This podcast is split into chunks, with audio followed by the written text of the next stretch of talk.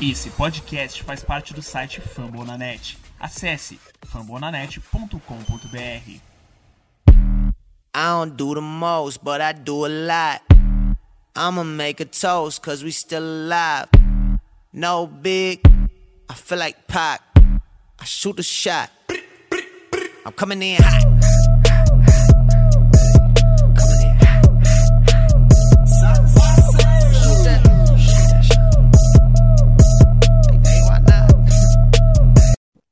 Fala galera, voltando com mais um I Believe Podcast, episódio de número 34. Eu sou o Leonardo do perfil Filho do Steph Curry e hoje comando a bancada pra gente comentar aí a semana que o Golden State Warriors teve pós All-Star Game, as semanas em tese, né? Analisar algum, algumas especulações da- das trocas que a gente teve aí na, na trade deadline falar de Golden State Warriors, falar de Eric Pascal, Jordan Poole, a lesão do Curry, Kelly Oubre Jr. ficou. Então hoje a gente tem muito assuntos. Esse é o episódio de número 34 e você encontra ele na plataforma do Fambonanet e também no nosso, no nosso Spotify. Acessando aí, seguindo o perfil do I Believe Podcast lá no Twitter, você não perde nada quando sobe o, o episódio fresquinho.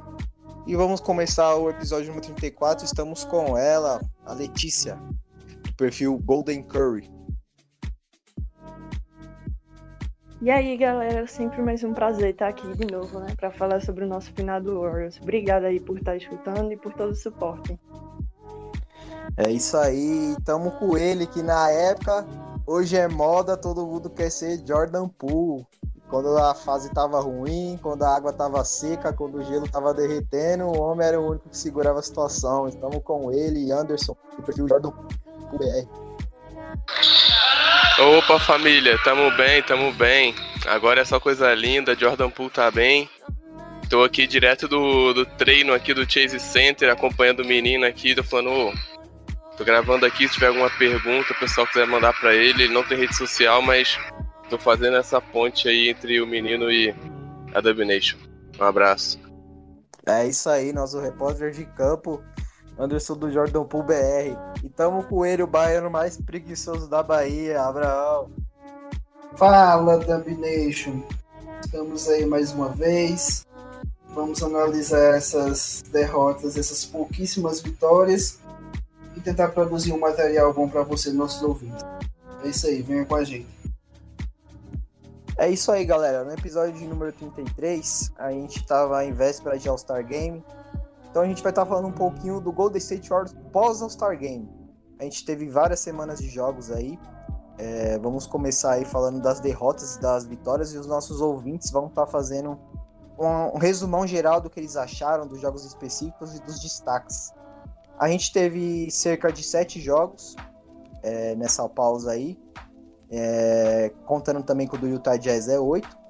A gente perdeu para o Clippers, para o Lakers, no back-to-back no back-to-back contra a Memphis a gente perdeu um jogo e perdemos para, para a Filadélfia e também para o Kings, jogo último jogo recente. Vitórias foi bem magras, foi bem poucas. A gente venceu contra o líder do Oeste, Utah Jazz. Vencemos contra o nosso freguês, que já é algo normal, o Houston Rockets. E no back-to-back contra a Memphis a gente ganhou um jogo. Então quero saber de vocês aí o que vocês acharam do Golden State pós All-Star, que tinha uma grande esperança aí do time conseguir algumas mais vitórias, né? Pelo fato do Steph Curry ter vindo do All-Star, que ele ganhou o campeonato de três pontos, um time descansado, treinado. Todo mundo acreditava que o Steph Curry poderia ter um pós-All-Star Game muito, muito relembrando o começo do- da temporada que ele estava tipo, liderando a NBA em pontos, em bolas de três, em pontos por jogo. Lembrando aquele Steph Curry de começo de temporada. Então quero saber de vocês aí no resumão. Começar pelo Abraão aí. Se ele tem algum jogo específico pra estar falando também.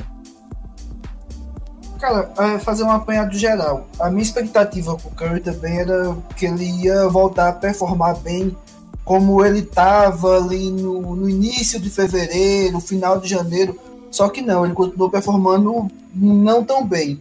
É, o time conseguiu algumas vitórias, mesmo Curry capengando, mas não, não foi, não foi nada que, que eu esperasse que fosse. É, eu não, eu não sei nenhum jogo específico, Léo. Aí tu quer que eu fale do qual? Pode escolher qualquer um aí que eu assisto todos. Não, o que você, o que você acha assim que mais te chamou a atenção em sentido de vitórias e o que mais você, porra, esse jogo aqui a gente poderia ter vencido, tá ligado? Pronto, então eu vou, eu vou falar do back-to-back com o Memphis. Então, foi uma vitória e uma derrota nossa, né? Primeiro, na vitória. É, foi uma partida espetacular do, do Eagles, né? Fez 40 pontos. Foi a primeira vez na temporada que o Eagles arremessou mais de 20 bolas. Eu, particularmente, acho isso um absurdo, porque o Uber tem, tem 3 ou 4 partidas que ele arremessou mais de 20 bolas. E é claro que o, o Eagles tem mais talento que o Uber, que o Eagles só tem menos talento nesse time que o Curry. Então, o Eagles tem tanto pouco volume, é uma coisa que me incomoda um pouco. Porque mesmo se ele errar, ele tem que continuar arremessando, porque ele tem mais talento que os demais. Então foi a primeira vez que ele arremessou mais de 20 bolas na temporada e ele fez 40 pontos, 14 de 24. Essa partida foi. A gente dominou praticamente ela todinha contra o Memphis. É, muito bem defensivamente. A gente teve 48,4% dos arremessos de quadra. Só cometemos 13 turnovers. É, Memphis cometeu 20 turnovers nesse jogo. E tem um detalhe que a gente fez 30 pontos é, diante desses erros de, de Memphis, e o Memphis fez só 13 diante dos nossos erros. O Jordan Poole jogou bem demais também essa partida, fez 25 pontos, com 10, 10 de 15 os arremessos de quadra. Jogamos sem Curry e vencemos bem.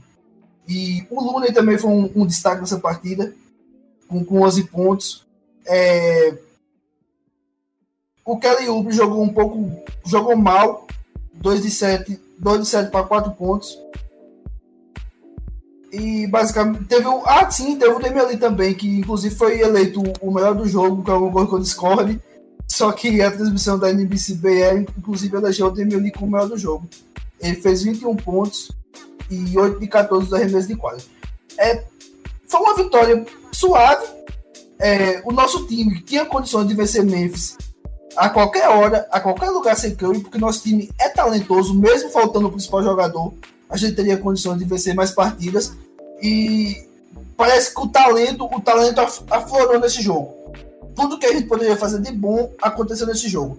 A, a gente teve ainda um Demo Green de triplo duplo. Na verdade, triplo duplo não, de, de quase triplo duplo, né? Já que ele fez 11 pontos deu 3 assistências. Só que pecou nos pontos.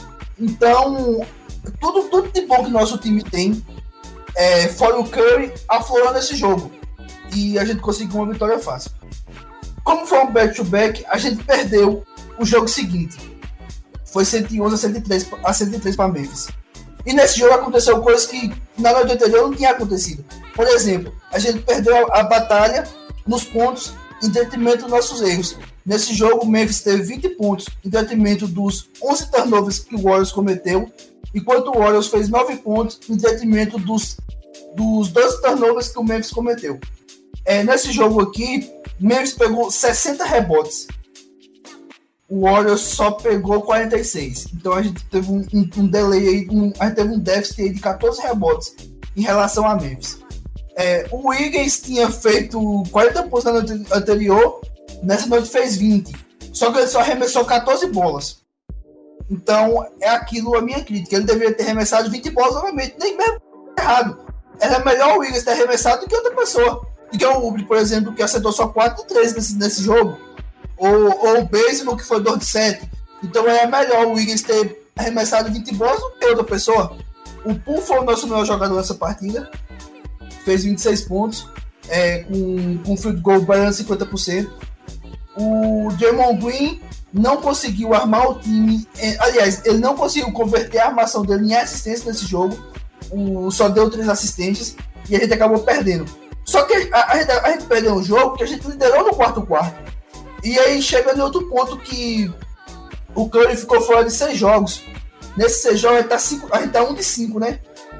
Só que durante nesse, nessas derrotas que a gente teve, a gente conseguiu liderar no quarto quarto em quatro desses jogos, que foi contra Memphis, contra Charlotte.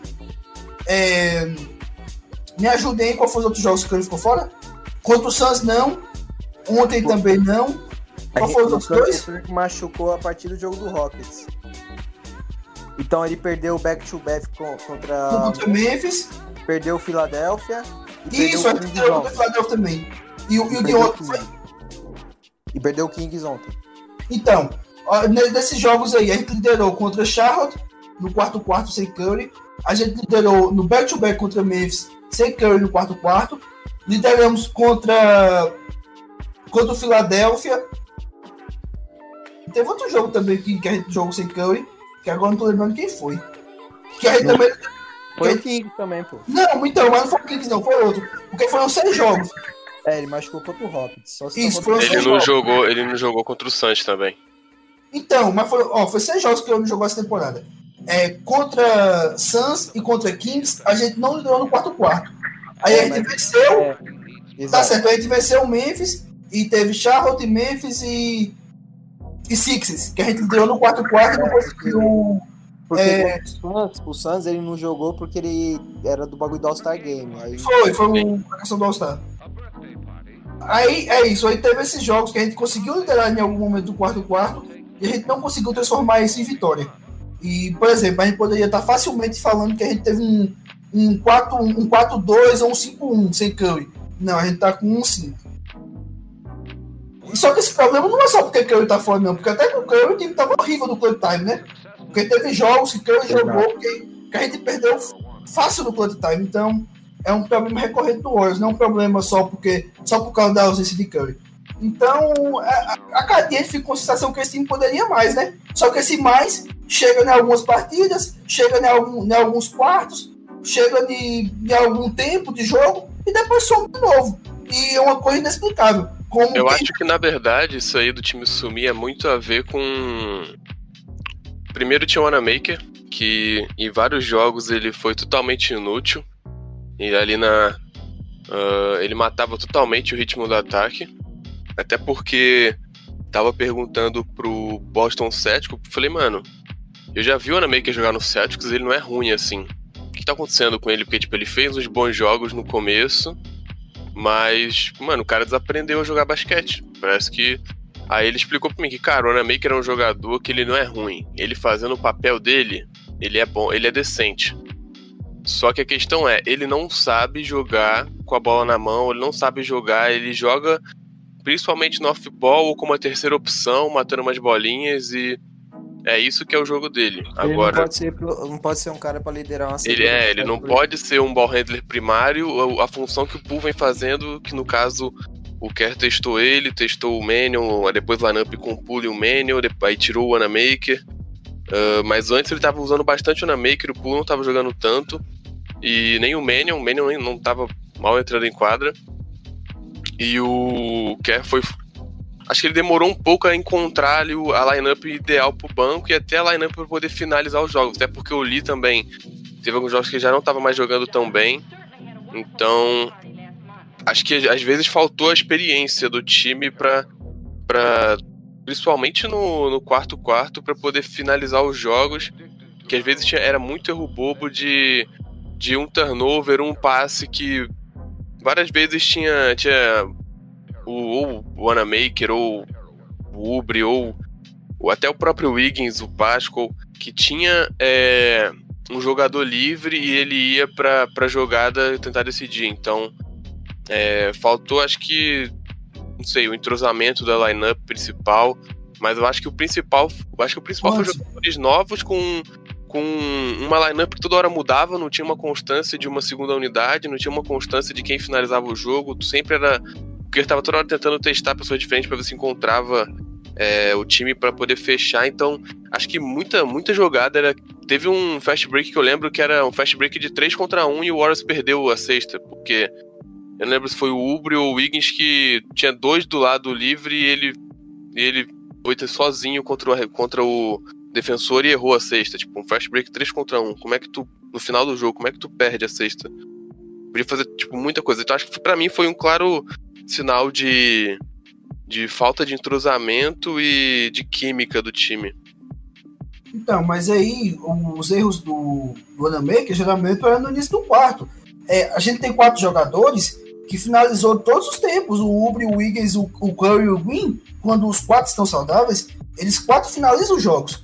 E, é, e é aquilo que eu falei, é, a gente liderou esses jogos sem Curry, só que com Curry a situação não estava tão diferente da, da gente perdendo vantagem do clutch time. Aconteceu contra o Portland, aconteceu contra o Magic, aconteceu contra os Pacers, aconteceu contra o Toronto, que a gente quase perde o jogo. A gente tava liderando por 10, o jogo terminou 106 a 105.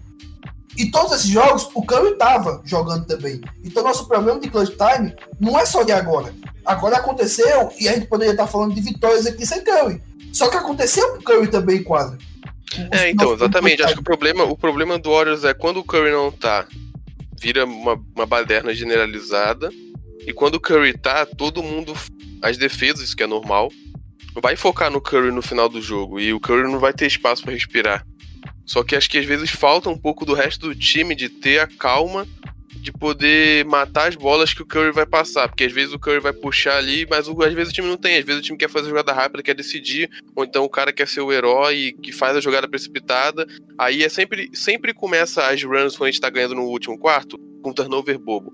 Aí é um turnover bobo, aí não pega o rebote, aí falta, e quando vê os caras encostaram.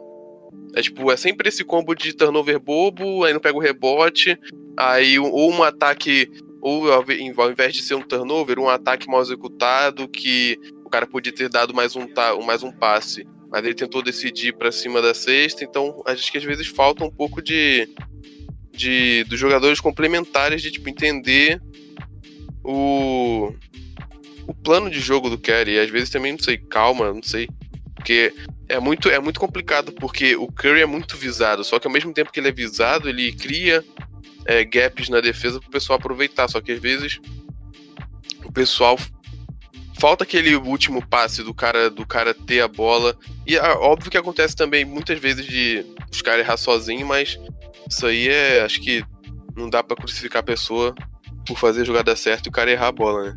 Mas acho que o principal, o principal no, no final do jogo é turnover, é, falta de pegar rebote defensivo e no ataque, não saber aproveitar muito bem a, as oportunidades e nem desenvolver às vezes o ataque.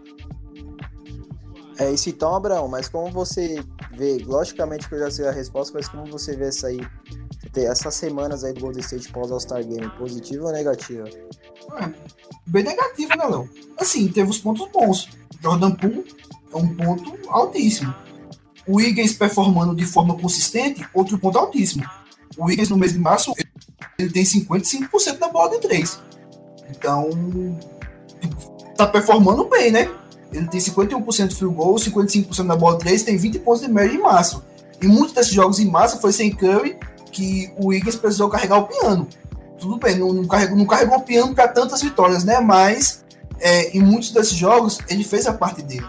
Então eu acho que é negativo, só que tem essas duas ressalvas. É, Poole e o Wiggins. E outro ponto, o Juan Toscano Anderson não pode ficar fora da rotação desse time. Eu acho que já tá mais do que provado. Acho que essa nem é a questão, a questão é que. Eu sempre zoei ano passado e o pessoal ficava, ah, Toscano Anderson. Ah. Acho que a questão nem é essa, hein, Abraão? A questão é que ele merece um contrato logo. Exatamente, e tipo assim, a, a, gente ficou. A gente, deve, a gente, deve, falar disso mais pra frente no pod, só que eu vou colocar a carroça na frente dos bois. A gente ficou até um pouquinho frustrado né, com a troca do, do Marquis Chris, só que hoje mesmo eu vi, acho que foi o Anthony Slater postando que é, o Marquis Cruz saiu e essa vaga vai ser preenchida pelo Juan Toscano antes. Eu, sinceramente, acho o, o GTA melhor do que o Marquis Cruz. Eu, eu acho, acho, que ele tem mais a cara o... do Warriors, eu acho que ele tem mais chance de Aí é loucura, pai. Eu não acho, eu não acho. Porque, mano, o Chris tem muito mais teto de crescimento que o Toscano Anderson. E eu gosto do Toscano. Não, agora, agora, agora nós temos que deixar a viúva do Marquis Cruz falar, vulgo Letícia. Não, velho, vamos puxar esse, essa discussão pra depois, porque é loucura a pessoa falar isso, dizer que Toscano Anderson é melhor do que Marquis Ruiz, que, eu quero até ouvir toda a explicação aí, porque sinceramente eu não consigo ver um argumento plausível pra isso não, sério. Também não vejo um universo onde o Chris é melhor que, quer dizer, Toscano Anderson é melhor que o Chris, não existe um Mil universo. Vezes. É, Mil tá bom, vezes. Tá bom, depois então, porque tá rendendo. Tá. Ah, então é isso, Abrão. Você tem mais alguma coisa para finalizar aí sobre o raciocínio pós-temporada? Não, acho que só eu. Fica, fica, fica nisso mesmo. Então é isso. Então a gente vai passar para ela, para Letícia dar analisando aí do que ela achou do Golden State Warriors depois do pós, ó, pós-temporada, falei, pós-Star Game, que ela achou aí. A gente tinha até um, a gente pegou até um hype aí depois que o Curry ganhou o campeonato de três pontos. time descansado. É, em tese, a gente estava voltando com o, o, time totalmente titular, a gente não tinha nenhuma baixa até aquele momento de início pós-All-Star Game. Então, eu quero saber de você, Letícia, sua análise aí para os jogos a gente teve, teve vitórias, teve derrotas, teve a lesão do Curry, então teve o protocolo de Covid do Wiseman do Eric Pascal. Então, todo esse glamour aí de sensações aí de vitórias e derrotas, mais de derrotas, né? Então, eu acho que, tipo, Abraão e o Andinho, eles falaram basicamente tudo, né? Tipo, já especificou tudo e tal. Mas concordo também com essa visão negativa, que esses últimos jogos realmente não foram bons. Tirando o jogo contra Utah, que foi uma surpresa para mim, porque eu não botava fé nunca que a gente ia ganhar aquele jogo. Mas a gente ganhou. E contra o back-to-back -back do, do Memphis, né? Tipo, ali realmente foi bom e surpreendente porque, como eles já falaram, tipo, sem o Curry, é, o desenvolvimento do Paul, é, jogando muito bem, tudo isso. Mas assim, o que eu acho que fica decepcion, é, decepcionante pra mim, o que me decepciona nisso, não é nem a questão de tipo, ah, o Curry tá fora por tanto tempo, essas coisas, mas é tipo assim. A maioria dos jogos a gente perdeu por mais de uma média de 15 pontos, por coisas muito bestas, entendeu? E eram jogos que a gente podia, tipo, conseguir. Agora, essa questão também que o Anderson falou sobre a inconstância é uma coisa verdadeira, obviamente, em relação à, linha, né? Tipo, do pessoal da equipe, das transações e tal.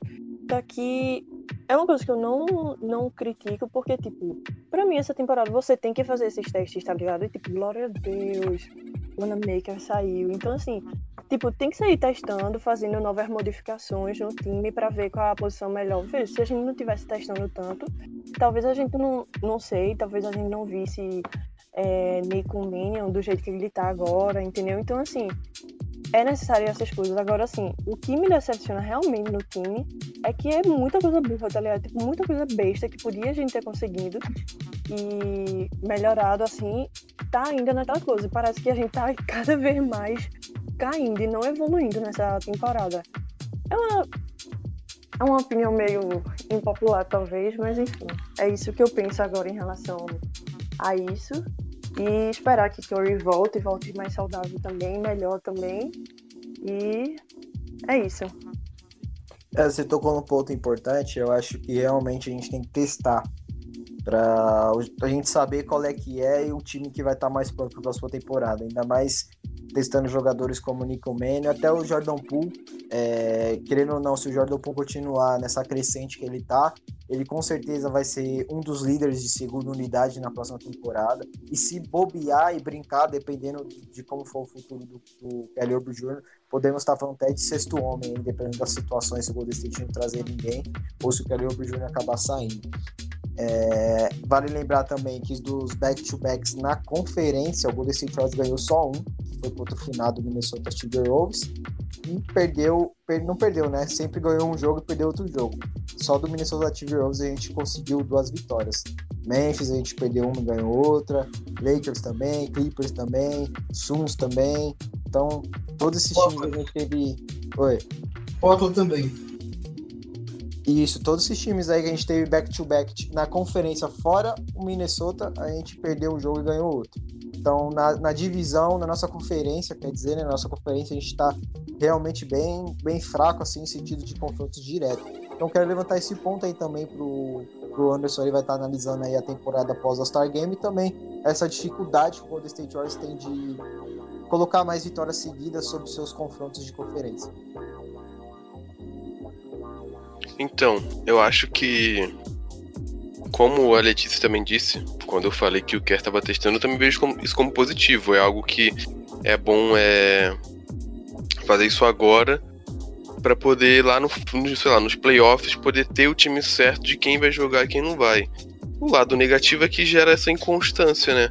Porque junta com o pessoal ser jogadores novos, é, falta de química, é, a própria questão do plano de jogo, então você trocando as pessoas tem um lado negativo da inconstância. Não vai ser todo jogo que um jogador individual vai ter uma grande noite ou e vai conseguir ser o diferencial do time, mas eu acho que nesse All-Star Game por mais que tenha sido ne primariamente negativo, teve muita coisa boa, porque foi bom ver os, alguns novatos já amadurecendo e mostrando que eles têm um futuro na franquia. Eu acho que o, o mais importante de tudo foi a constância, é dar tempo de jogo para eles, para eles poderem chegarem nessa maturidade, porque às vezes o, o Nico jogava 10 minutos, aí não jogava um jogo, aí depois ele jogava 5. Então ele conseguiu, nesses últimos jogos, ele tem jogado muito tempo. Então, sendo que no começo da temporada ele praticamente normal estava jogando. Então tem sido muito bom até para que quando ele é ele errando, ele conseguir criar. É, poder ter a credibilidade nele mesmo de que ele vai conseguir acertar o próximo arremesso, porque isso é algo importante para um guarde. Que É, por só mais pra, que ele só erre. pra completar seu raciocínio, ontem foi o jogo que o Nickel Mann mais atuou. 29 minutos ele teve 19 pontos. Pior que contra o Suns ele jogou 31. Só que ontem, acho que ontem foi o melhor jogo dele pela, pelo Warriors, se eu não me engano. Ah, é, ele bateu o carreira e dele da. É, da- então. 19 pontos. Eu acho que ontem foi o melhor jogo dele, então eu acho que tem sido muito importante pra ele, principalmente, que ele chegou no Warriors muito é, e se com muito, muitas interrogações. Ele era um jogador no high school que estava cotado para sair muito bem mais alto e depois acabou que é, foi sobrando. Ele caiu, ele saiu bem depois do que ele tava, do que o pessoal esperava. Quando, quando ele saiu do high school, o pessoal achou que na, na no college ele, ele ia ser bem melhor do que ele foi, então tinha ali uma algo a se provar ainda, e o pessoal falava que ele não era que ele não estava pronto para NBA, que ele não era que ele era muito lento, etc, etc. Ele tem mostrado que ele está conseguindo se adaptar à NBA, que ele é, tem um potencial ali para ser trabalhado. Agora o quanto aí com- mais jogos a gente vai poder ter essa essa informação. Mas acho que o mais o ponto um dos pontos negativos foi acho que também a consolidação do Toscano Anderson às vezes até no- principalmente nos jogos que ele não tava, que a gente meio que deu pra perceber que ele é importante e faz falta pro time. Porque no começo da temporada ele tava jogando mais e muitas, em muitas situações, como até o Abraão chegou a falar que ele era ele era mais importante que o Chris, por mais que eu não ache, ele é muito importante pro time porque ele faz um papel é, um papel importante, um papel aquele trabalho sujo que o Green tá óbvio que ele não faz no nível do Green, mas ele faz um trabalho sujo importante, ele pega bastante rebote, ele marca, ele dá sempre dá, tá dando sangue marcando. Ele é uma pessoa que consegue entender muito bem a consegue entender e ler muito bem a questão de defesa do Warriors, de um dar cover pro outro, weak side, de rodar a marcação. É, o Poole, acho que a única coisa que ele ainda precisa melhorar é, mesmo ele- com ele tendo esses, bons, nesses bons jogos dele, que às vezes ele fica perdido nas trocas de defesa, ou então às vezes ele vai tentar roubar a bola e ele erra e o defensor vai embora. Então acho que o Toscano Anderson, principalmente nesse, nesse lado de fazer o. de fazer o trabalho sujo ali junto com o Green é muito importante. E ele faz a. Acho que ele faz essa falta. Um ponto, outro ponto positivo que eu vejo foi sem o Curry no. Esses jogos sem o Curry, o Wiggins tem mostrado que ele consegue, óbvio, não todo jogo, ele tem a média dele constante dos seus 20, 15 pontos, com um bom field goal, mas de vez em quando, quando precisar, ele consegue assumir um jogo e pontuar bastante, porque em vários jogos ele ele tem sido, acho que, o ponto dos pontos principais. No último jogo ele fez 26, aí depois ele fez 14, fez 20, ele fez 40 no primeiro jogo do Grizzlies que, ele, que a gente ganhou, que o Poole fez 25, ele fez 40, então, tipo, foram. E contra o Jazz, ele fez 28. Então, em vários jogos importantes, ele tem aparecido e tem sido importante pro, pro ataque do Warriors, principalmente, para poder. Em várias vezes o ataque do Warriors tá perdido, ele puxa a bola, ele infiltra, dá o. Ele dá, ele dá, ele dá o, ou mid-range, ou ele bate pra dentro e faz. é, Ele, e isso tudo com uma, uma tranquilidade absurda, que principalmente desafoga o ataque do Warriors, que se fosse em outro caso seria o Eric Pascal batendo pra dentro e ou fazendo uma falta de ataque ou, sei lá, tomando um bloco. Então acho que o Wiggins tem sido muito importante pra poder desafogar várias vezes o ataque do Warriors. Na defesa não tem o que falar, o Wiggins acho que depois do Green é o melhor defensor do time. E acho que esse é um dos motivos que ele é muito subestimado pela torcida. O pessoal só vê o salário dele, só que o pessoal não entende que é, defesa na NBA ganha jogo e ele junto com o Green, futuramente com o Clay, vai ser alguma, algo que vai, vai ser muito importante pro time. Acho que ele tem sido, acho que, primordial pro time. Ô, antes, é sobre esse ponto do Wiggins, é, parece que uma, uma parte, uma parte não, uma boa parte da Dub Nation só vê o erro. Exatamente. Quando, quando o Wiggins performa bem, praticamente, praticamente, praticamente ninguém comenta. Mas quando o Wiggins performa mal, que inclusive ele só performou mal essa temporada uma única vez, que foi aquele jogo que ele fez três pontos, aí a galera cai de pau nele, porque o cara, o- ele, ele tinha que ter produzido mais. Quando o Wiggins vai lá e faz 20 pontos com um field goal de 60%, não, ele tem que ter feito uns 50. Quando faz 40, ele tem que ter feito 80. Parece Então, que nada que o Wiggins é- faz tá bom. O que a Dubination não entende, a galera fala, ah, contrato. Nós temos que entender que esse contrato foi feito quando ele jogava no Timberwolves. A- a- esse contrato. Não foi nós que fez o contrato. A galera acha que o contrato chegou e a gente, não, beleza. Não, o- o- é, um, é outro time, era outras situações diferente daqui. Era o, era o melhor jogador do Minnesota, era o Wings. Como que você não dá um contrato máximo pro seu melhor jogador? Outro ponto, Léo, quando o Wiggins ganhou esse contrato máximo lá no, no Minnesota, ele tinha 23 anos e tinha acabado de vir uma temporada de 23 pontos por, por jogo, pô. Exato. Você tem um cara de 23 anos que fez 20 pontos, 23 pontos por jogo, você acha que ele vai regredir? Você acha que, que daqui a pouco ele vai Exato. fazer 28, né? É o que a galera não entende. A galera acha que é a gente que pegou o contrato e não, não. O contrato foi feito em outro time, em outra situação. E Lógico. o contrato dele, acho que é muito tranquilo de, do pessoal entender, principalmente esse ponto de que não foi a gente que fez. Mas acho que o Warriors ficando com o Iggs, no futuro é. Cara, no futuro eu acho que é quase certo dele ter um, dele fazer um, pay- um pay cut. Tipo, quase certo Ah, dele. é, é certeza. Provavelmente, até porque Se o Warriors ficar com ele todos, esses, todos os anos do contrato. até porque eu acho que o Warriors tem condições, né, de, de arcar com outro contrato grande com ele. Então, É, se ele vi, ficar aqui por muito tempo, esse salário deve diminuir um pouco. Na TL eu vi a gente falando que ele recebia, é que em tese ele tem um salário melhor que o do, do, do Draymond Green, acho que é só questão de 5, 3 milhões a mais. E a galera falando isso aí, não, gente, não é assim. O contrato dele é, é grande? É grande, mas a gente tem que entender que foi feito em outro time, em outras situações, entendeu? Mas de qualquer forma, pra você então, a resposta é a mesma. Uma temporada pós All-Star Game positiva ou negativa ao seu ponto de vista? Eu acho que negativa, mas com muitos pontos positivos. Primariamente negativa, porque a gente teve. Acho que pra mim só, só se torna maior, em maior parte negativa por causa da lesão do Curry, né? Que eu nunca. O Curry ele tem esse problema, às vezes, que ele tem umas lesões inesperadas, né? Mas. Pelos jogadores, o que isso proporcionou pro time, beleza que a gente perdeu, mas a gente ainda tá ali na região do. numa região não perigosa. Então acho que pesando na balança porque, porque eu quero testar as lineups, deixar os novatos jogarem mais, dar espaço para alguns jogadores aparecerem. Eu não julgo como totalmente negativo. Acho que o único ponto negativo que é muito grande, que é que é que pesa muito é o Curry se machucar e o Warriors ficar sem o Curry, porque querendo ou não, isso atrapalha até o crescimento de outros jogadores, porque o Warriors com o Curry joga de outro jeito. Então, mas pelo ponto positivo de vários outros jogadores terem, terem tido um espaço maior, terem tido mais chance de jogar, de amadurecer, de, de evoluir o jogo, eu, eu boto aí uns 60% negativo e 40% positivo. É isso aí. Então vamos para a próxima pauta aí. Ou, ou não, só, só antes, um pouquinho, Léo, que, que tem um detalhe, né, que o Andy falou agora que da lesão do Curry. Curry machucou no pior momento possível da temporada, né?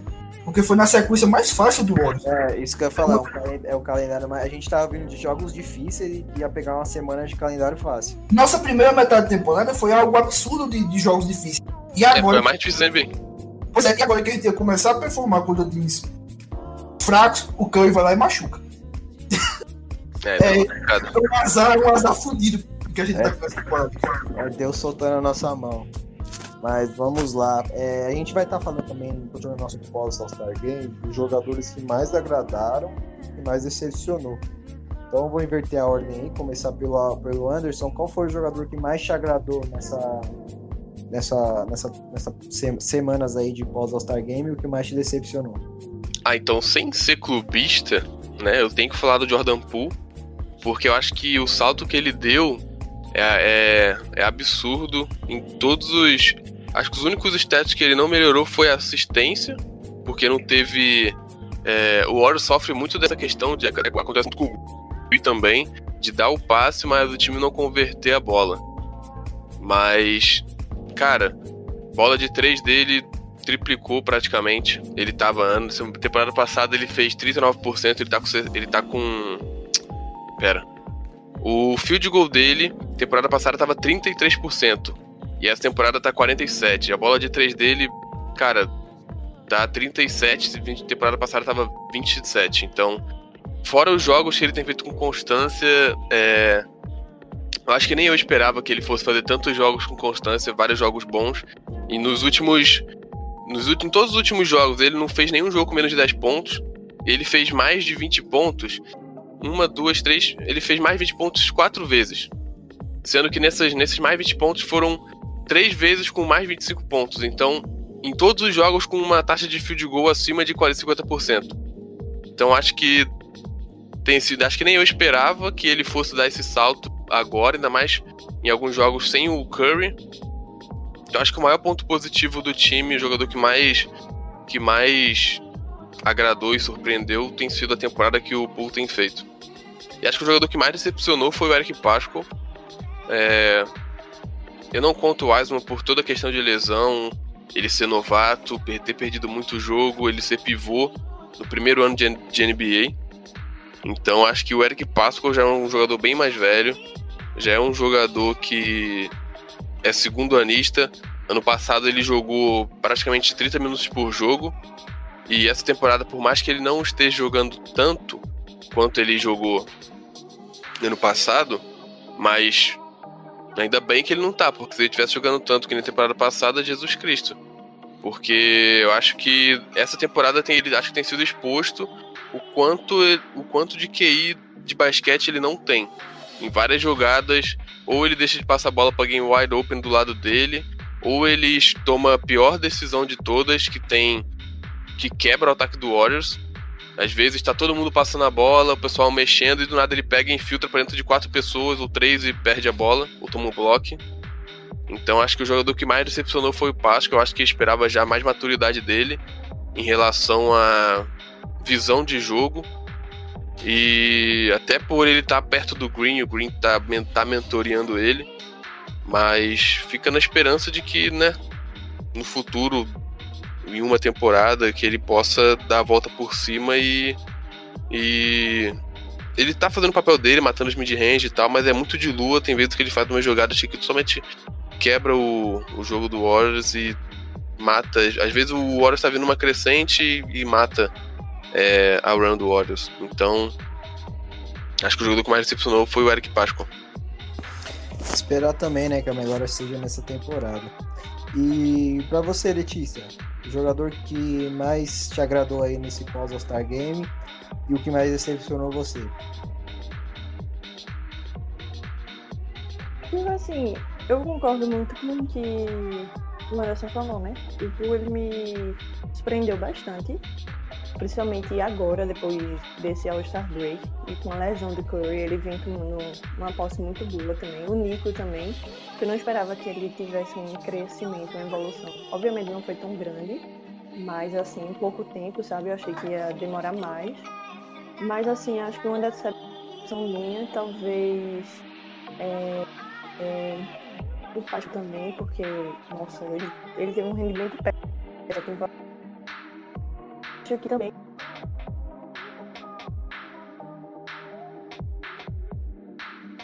O Kelly Oubre, porque eu consideraria o que passou no início da temporada, sabe?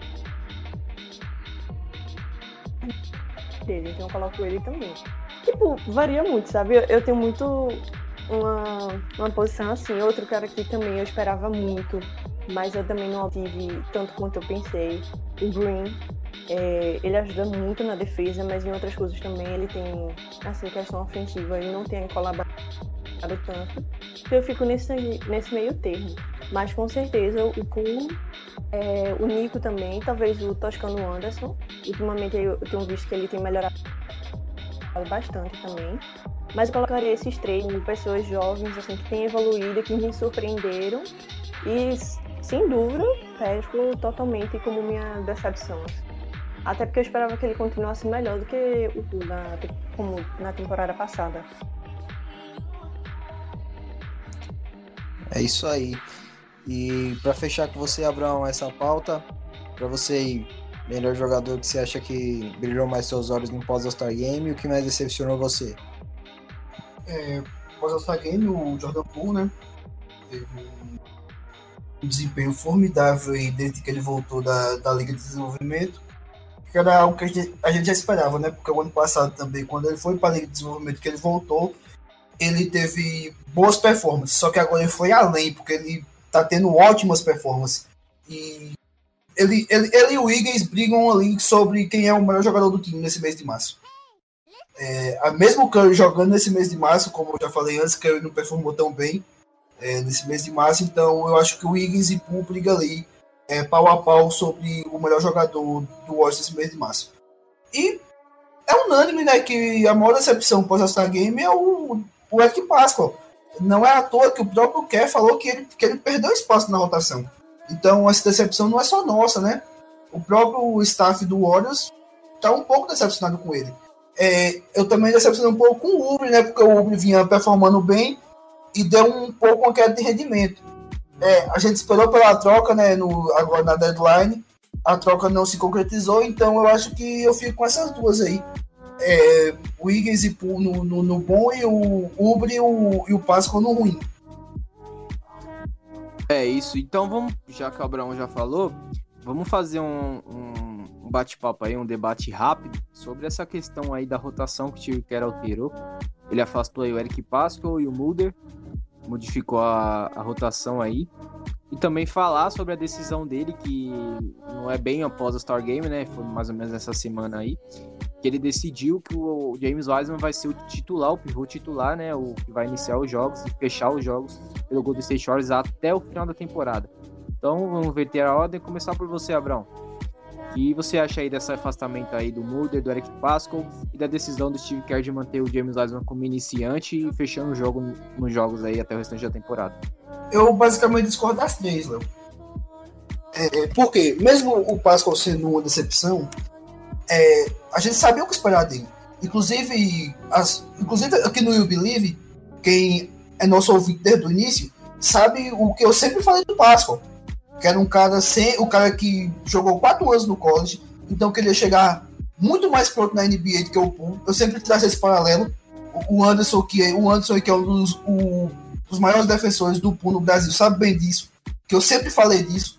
Que a gente tem que fazer essa ressalva. Então, o, o Pascal chegou performando bem na NBA. Porque o piso de produção dele era alto, só que o teto dele era baixo. O, já o Poe é o contrário, o piso do Poe era, era, baixo, só que o teto era alto. Então, o, não, não tinha muito mais o que esperar do Páscoa do que o Canjatino. Então, eu discordo do afastamento também por isso, porque o Páscoa é um cara de 11 pontos por jogo. E ele pode entregar isso pra gente. E isso é muito valioso pra gente. Mesmo que ele seja um cara, às vezes, que tem um QI negativo, que toma decisões extremamente questionáveis, só que esse cara, a gente não da rotação. O Muden é, é, o Muden pode ser que eu concorde com o afastamento, porque ele caiu muito de nível. Só que eu ainda acho o Muden um bom gatilho. E ele fez uma boa primeira metade boa, depois caiu muito nível. E eu não de forma alguma que o Wiseman titular. Porque eu acho que isso dá mais margem ainda para queimar ele. O Looney hoje é, é mais valioso para nossa rotação, para jogar com os titulares, do que o, do que o Wiseman. Porque o Luna entende perfeitamente o que o que quer que ele, que ele faça. É, e o Luna pega ali um rebotezinho ofensivo, o Luna vem cá e faz um bloqueio bem sucedido para que arremessa. Coisas que o Wiseman ainda não faz. Então, eu não concordo com, com o Wiseman titular agora, não. Eu acho que o Wiseman deveria ser titular só na próxima temporada. Essa temporada ele deveria terminar com o Luna titular. Porque o Luna consegue produzir mais pro time hoje, no coletivo do time, do que o Wiseman. Mesmo o Wiseman fazendo mais pontos, fazendo mais pontos, ele, não, ele produz menos para o time do que o Looney. Eu acho que essa é a questão. Um, é, no jogo de ontem mesmo, teve um momento que o, o Wiseman pegou uma bola de frente para a cesta sozinho e ele andou. Eu não sei se você recorda desse lance. Foi, é, foi um lance de três pontos. Isso, um lance de três pontos, que ele inclusive matou a bola, só que ele andou. Véi, como é que um jogador profissional da NBA comete um erro daquele? Ele é um calor, só que ele não pode cometer um erro daquele. Então, eu acho que parece que ele fica afobado quando tá jogando com os titulares. Ele pega uma bola, ele recebe a dobra e ele quer enterrar na cabeça dos dois, porque ele fazia isso no high school. E aí tá a falta do college na vida do Wiseman. Porque o Wiseman não tem pouquíssimos jogos em alto nível, jogando em alto nível, jogando contra adversários de alto nível. Praticamente ele tem 33 jogos jogando contra adversários de alto nível, que são os 30 na NBA e os três que ele teve no college no ano passado. Então não dá. Eu acho que não dá para ele ser titular ainda. Ele tinha que vir do banco, nenhuma uma rotação que ele teria mais liberdade de fazer essas coisas. É, ontem, ontem também teve outra jogada, agora falando outro jogador que é do Wiggins, que o Wiggins pegou, é, pegou a bola e virou de costas no posto baixo, né? O Fox estava marcando ele, aí o Holmes dobrou. Quando o Holmes dobrou, o Wiggins, que já é muito experiente, teve uma sensibilidade, inverteu a bola do outro lado no perímetro e Toscano matou de três. Se fosse o Wiseman nessa situação de posto baixo com a dobra, ele não faz isso. Então são essas coisinhas que, que, que, me pegam que ele não pode ser titular. Ele tem que se desenvolver vindo na segunda unidade, que ele vai ter muita mais, muito mais liberdade de pegar essa bola e fazer o que quiser com ela. Já no time titular, não. O time titular, a, a rotação titular tá ali para pontuar e para fazer o melhor pro time. E no banco ele teria mais essa liberdade. Então eu discordo um pouquinho do, do Wiseman titular. Eu acho que eu preferi o Lunen. É, terminando a rotação até o fim da temporada. Aí sim, o ano que vem, com o salto que a gente espera que o Wiseman vai dar, ele viesse como titular. Isso evitaria, inclusive, de queimar ele, porque ele, ele jogando na rotação titular, ele, a probabilidade de ser queimado é maior ainda, já que tem muita gente na Domination aí que, que sonhava com o cara, e agora que o cara chegou e a gente já avisava que ele era muito cru, quer queimar o cara. Também não é assim, né? Tem que ter paciência, já que escolheu ele, paciência agora, né? Pelo menos duas, três temporadas aí de paciência. Porque ele tem, ele tem um teto alto. Ele tá muito cru, só que ele tem um teto alto. Então, fazer o quê? Paciência. Lembrando que isso aqui é uma autocrítica, galera. É... Não quer dizer que a gente acha que o. A gente não fala por todos, né? Mas a opinião do Abraão falaram pra ele não tem que ser titular, que a gente quer queimar o moleque. Não. Uh, eu também concordo com, com, com, o Abraão. Eu gostaria de ver o Asman titular, sim, mas ele performando num, num bom nível, tá ligado? Não fazendo as caquinhas de Hulk, que é normal. Só que como é aquilo que a gente falou, como o time não tá bem, vai bater sempre pro lado mais fraco. É... Então, eu acho que só queria pegar esse gancho no Wiseman para poder dizer que eu discordo levemente dessa questão do Wiseman. Eu acho que ele eu acho que ele tinha que ser titular, só que ele não tinha que fechar os jogos. Agora, por quê?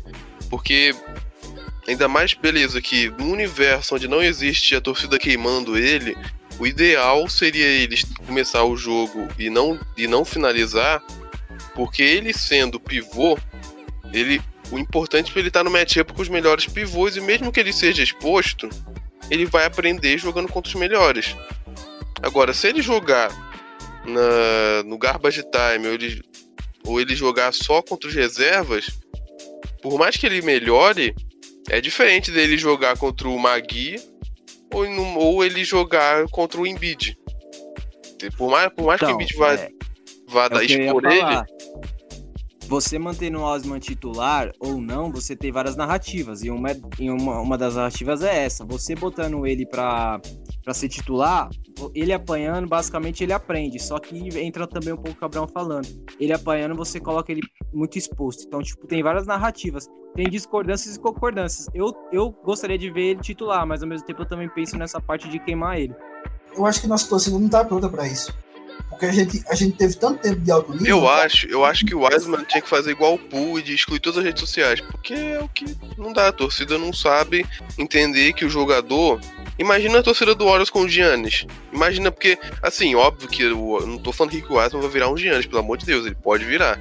Mas, mano, tu pega o Giannis no primeiro ano dele, ele era mais magro que o Wiseman. Tipo, o cara, ele era uma vareta. Tipo, ele mal. Mano, ele era muito cru, muito cru. Ele era mais cru que o Wiseman. O Poo era. Não, é, o Poo era uma vareta. Só era uma vareta. Hoje o braço do maluco. Só que nesse ponto aí também tem que entender a, oferta, a, oferta, a oferta e a demanda, né? Porque o Yannis foi um pique 15, o Poole foi um pique 28. Não, mas o que o, o, o, Não, mas o, que eu tô tá falando é. Mais no sentido de. Se a gente fosse basear pelo começo dessa primeira temporada Imediatismo. dele, é tiro no pé, entendeu? Ó, uma coisa, eu tô. Se eu tô... décima quinta escolha. O Dirk, vamos falar do Dirk então. Mano, não tem maior jogador que é mais absurdo que chegou tão cru quanto o Dirk. Tipo assim, não existe um jogador dos grandes que teve um começo de carreira, tipo, ruim, tão ruim que nem o Dirk, que chegou super cru na NBA, teve um primeiro ano ruim, e depois ele foi pegando o jeito e foi evoluindo, moldando o jogo dele e virou o monstro que ele é. Agora, mano, imagina se a torcida do Warriors, o Pente tem o Dirk primeiro anista no time, se eles iam queimar o Dirk. Porque o cara tava mal, se adaptando à NBA, o cara era um palito. Tipo, mano, o pessoal não entende que se o Pupu sendo cru já foi tenso, imagina pra Big Man que o maluco joga no garrafão com os caras muito mais fortes com ele, que ele. Tipo, beleza, eu vou escrever um texto por de fora aqui falando sobre isso, eu vou tô dando spoiler. Mas, mano, a galera tem que entender que, cara, todo jogador tem a curva de crescimento. Alguns têm uma curva de crescimento maior ou menor. Mano, quando o cara é big man, a curva é muito maior do que. Óbvio que tem as exceções, tipo, tu pega um Kevin Durant, um LeBron da vida, que, mano, o cara vai jogar bem sendo um palito, sendo novo, sendo whatever. Mas o normal é, cara, o jogador chegar. É muito raro o jogador chegar e já meter 25 pontos por jogo, meter 20 pontos por jogo. Se ele meter 10, 15, cara, tá, já é absurdo. Isso já é algo. Porque você pegar um pivô que tá acostumado a jogar no high school, no college, que não vai. que ele, ele não precisa ter a técnica afiada. Porque ele na força bruta vai destruir todo mundo. E o cara tá acostumado a enterrar na cabeça de dois. Aí o moleque bem menorzinho que ele vir marcar ele e ele posterizar o cara, tipo. Ele, ele no post, que nem o Wiseman faz. O jogo de post do Wiseman é super cru, ele não tem técnica nenhuma. O jogo do post do Wiseman é o que? Ele batendo na, na força no cara pra. É isso. Não tem nenhuma técnica o jogo de post dele. Porque ele tá acostumado no high school e no college, nos três jogos que ele jogou, a ganhar fazer isso, o cara, cara ceder, porque o, cara é bem mais fraco que ele, e ele fazer a sexta. Só que isso acontece com todo mundo. Todo mundo, quando chega na NBA. É muito raro acontecer no caso de um Simmons chegar na NBA quase com o corpo pronto. Então acho que o pessoal tem que ter essa paciência de entender que, principalmente quando o jogador chega, muita coisa que ele. A maior parte do trabalho é fora de quadra. É, a maior Exato. parte do trabalho é ele lá malhando para ganhar massa. A maior parte do trabalho é ele lá no ginásio. Trabalho de pés, é. Sim, para dar trabalho de pés, post. Não é dentro de quadra, vai demorar para aparecer dentro de quadra o que ele tá treinando agora. Então o pessoal tem que ter um pouco de calma que Exato. não é miojo. E Pra três colocar- minutos ali. Ah, e colocar a Letícia na discussão também, Letícia, você- o que, que você acha aí sobre essa toda essa, esse borbulho que tá acontecendo com o Asman e também sua opinião sobre a rotação dele ser o iniciante até o final da temporada e também fechar os jogos. Cara, eu acho que. Eu fico nesse meio termo também com vocês. Eu acho que foi bom ter colocado como é, titular, mas ao mesmo tempo ruim. Eu acho que o ruim real foi porque ele falou que até o final da temporada o cara vai ser titular. Então, tipo, é pressão, entendeu? E aí o pessoal vai meter pau. Vai continuar metendo pau, porque não tem. Não tem como, entendeu? Tipo, o cara titular, a barra agora tá sobre ele, realmente. E se ele não tomar conta, como o Andy falou, não é miojo, então assim, ele também não vai tomar 100%. Mas eu acho que vai ser uma experiência boa pra ele tomar, sabe? Tipo, por mais que tenha os seus contras, que talvez esses contras sejam muito maior do que os prós, é... eu acho que no final vai ser positivo, sabe? É, Quem tá dentro lá sabe melhor do que a gente, obviamente. Mas eu acho que assim, o problema do Wiseman é porque não é só a questão assim, física, questão de, de jogos, tudo, mas é a questão também psicológica, pô, tipo, o, justamente como o Andin tinha falado em relação a Jordan Poole, entendeu? Temporada passada foi muita pressão sobre ele, pô, e, e olha que o cara, tipo, a gente não esperava muito dele, porque ele não veio como pick 2, mas a gente passou, tipo, uma, uma tank season inteira, off-season inteira, esperando por esse cara, pick 2, tudo, pra o cara vir assim, e eu entendo, ele só jogou três jogos no college. Ele não foi aquela coisa. Eu vejo pessoal com, é, comparando em relação ao Lamelo, ele, mas tipo, pô, Lamelo teve anos de experiência, tá ligado? Lamelo teve muito, ó, experiência muito maior do que o cara. Fora que, tipo, nível de maturidade, tudo pra cima, entendeu? Mas é o que a gente tem, pô. Então, assim, vai treinar, vai evoluir, pronto. Agora, assim, essa questão não é só questão de, tipo, ah, pagar a mídia e tal, mas é tipo, o pessoal de lá dentro, é o cara mesmo, e. e- Esqueci quem foi falou, eu acho que foi o Green mesmo que já falou que. é, que o Wiseman ele é totalmente escrupuloso. E ele é muito também impossível. Então, assim, ele ele nem pensa às vezes e ele já toma umas ações bem descontroladas. Então, assim, é uma coisa que ele precisa aprender. E ele vai aprender isso como? Jogando e ao longo da temporada, pô. Não só trabalhando fora, mas como dentro também. Então, assim, a galera tem que se conscientizar melhor que essa. É, meter fogo no cara agora, tudo bem, talvez, tipo, ele mereça, mas isso não vai melhorar, tá ligado? Tipo, não vai ajudar ele nem nada. Só vai piorar. Queimar o cara não ajuda em nada. E aí eu vi, inclusive, é, algumas pessoas hoje, tipo, no Twitter falando, tá ligado? Que tinham se arrependido de tanto que meteram um pau no cara ontem. Que foi pesado que só que falaram tal. Então, assim, o que eu acho é o seguinte: eu gostei em sexta parte ele ser titular. Pra mim, essa temporada eu já não tenho esperança nenhuma, então pode fazer o que pode fazer o que ele quiser aí, que pra mim tá de boa. Não, mentira, mas assim, falando na seriedade, eu também não tenho aquelas esperanças e essas coisas. É, mas... você tá na opinião que se chegar nos playoffs chegou, se não chegou. Exato, eu sou indiferente, total. Tipo, inteiramente indiferente agora. Eu só não quero o Tank Season, eu só não apoio o Tank Season, como eu vi alguns jogadores falando que a gente devia entrar. Acho que foi até o Shaq que falou. Porque eu não aguento mais sofrer, não, tá ligado? Aquela temporada foi terrível, velho. Você passar um ano inteiro só assistindo um jogo ruim não, bota Curry em quadra, bota tudo. Agora sim, se ganhar, ganhou. Se perdeu, perdeu, entendeu? Eu não tenho esperança, pô. A gente vai pra, vai pra fazer o quê? Pra no primeiro round perder. Se também não for, pelo menos dá férias pros caras, tá ligado? Vai fazer o quê, pô? Não tem, não tem pra onde fugir, não. Exato. E... Eu acho que é bom até pra treinar também alguns jogadores, porque playoff é outra coisa, né, mano? Então, Exato. se for, é bom pra dar experiência e eu acho que também é um, é um crime você tancar com o Curry saudável, né? Então, por mais que sem o, o Clay a chance de você chegar longe no playoffs é bem pequena, mas pelo menos vai aí para dar experiência pro time. E para completar essa discussão do Wiseman, pode, pode falar, Letícia. Não, e outra coisa, por isso que eu não tô reclamando muito dessas decisões da rotação, porque eu acho que realmente tem que testar de tudo, entendeu? E testar para na próxima temporada botar. Então, assim, avaliar cada um, quem é que pode ficar, quem não pode ficar, como é, melhorar no desempenho, no desempenho de tal jogador, entendeu? Mas enfim, é Exato. isso mesmo. Não, tem, não espero nada não. É, a gente tem que ter umas movimentações aí nas próximas semanas aí para saber quem vai ganhar contrato, quem não vai. E só para finalizar essa discussão do Wiseman rapidinho, eu vou fa falar pro Abraão, porque eu já ouvi a opinião do Andin sobre isso, ele também pode completar depois. Que a Dubinete quer uma evolução do Wiseman, quer cobrança no Wiseman, mas você vai cobrar um cara que perdeu 14 jogos por lesão e pausa da protocolo de Covid é bem difícil assim, né, o Abraão? A gente tá. Lógico que a gente espera que ele evolui, mas o cara realmente, depois da lesão, não teve mais sequências. Cara, é um pouco complicado, né? Porque a gente já bateu nessa tecla muitas vezes, né, Léo? Sobre é, como ele tem muita. Ele tem pouca experiência, né? Jogando em alto nível.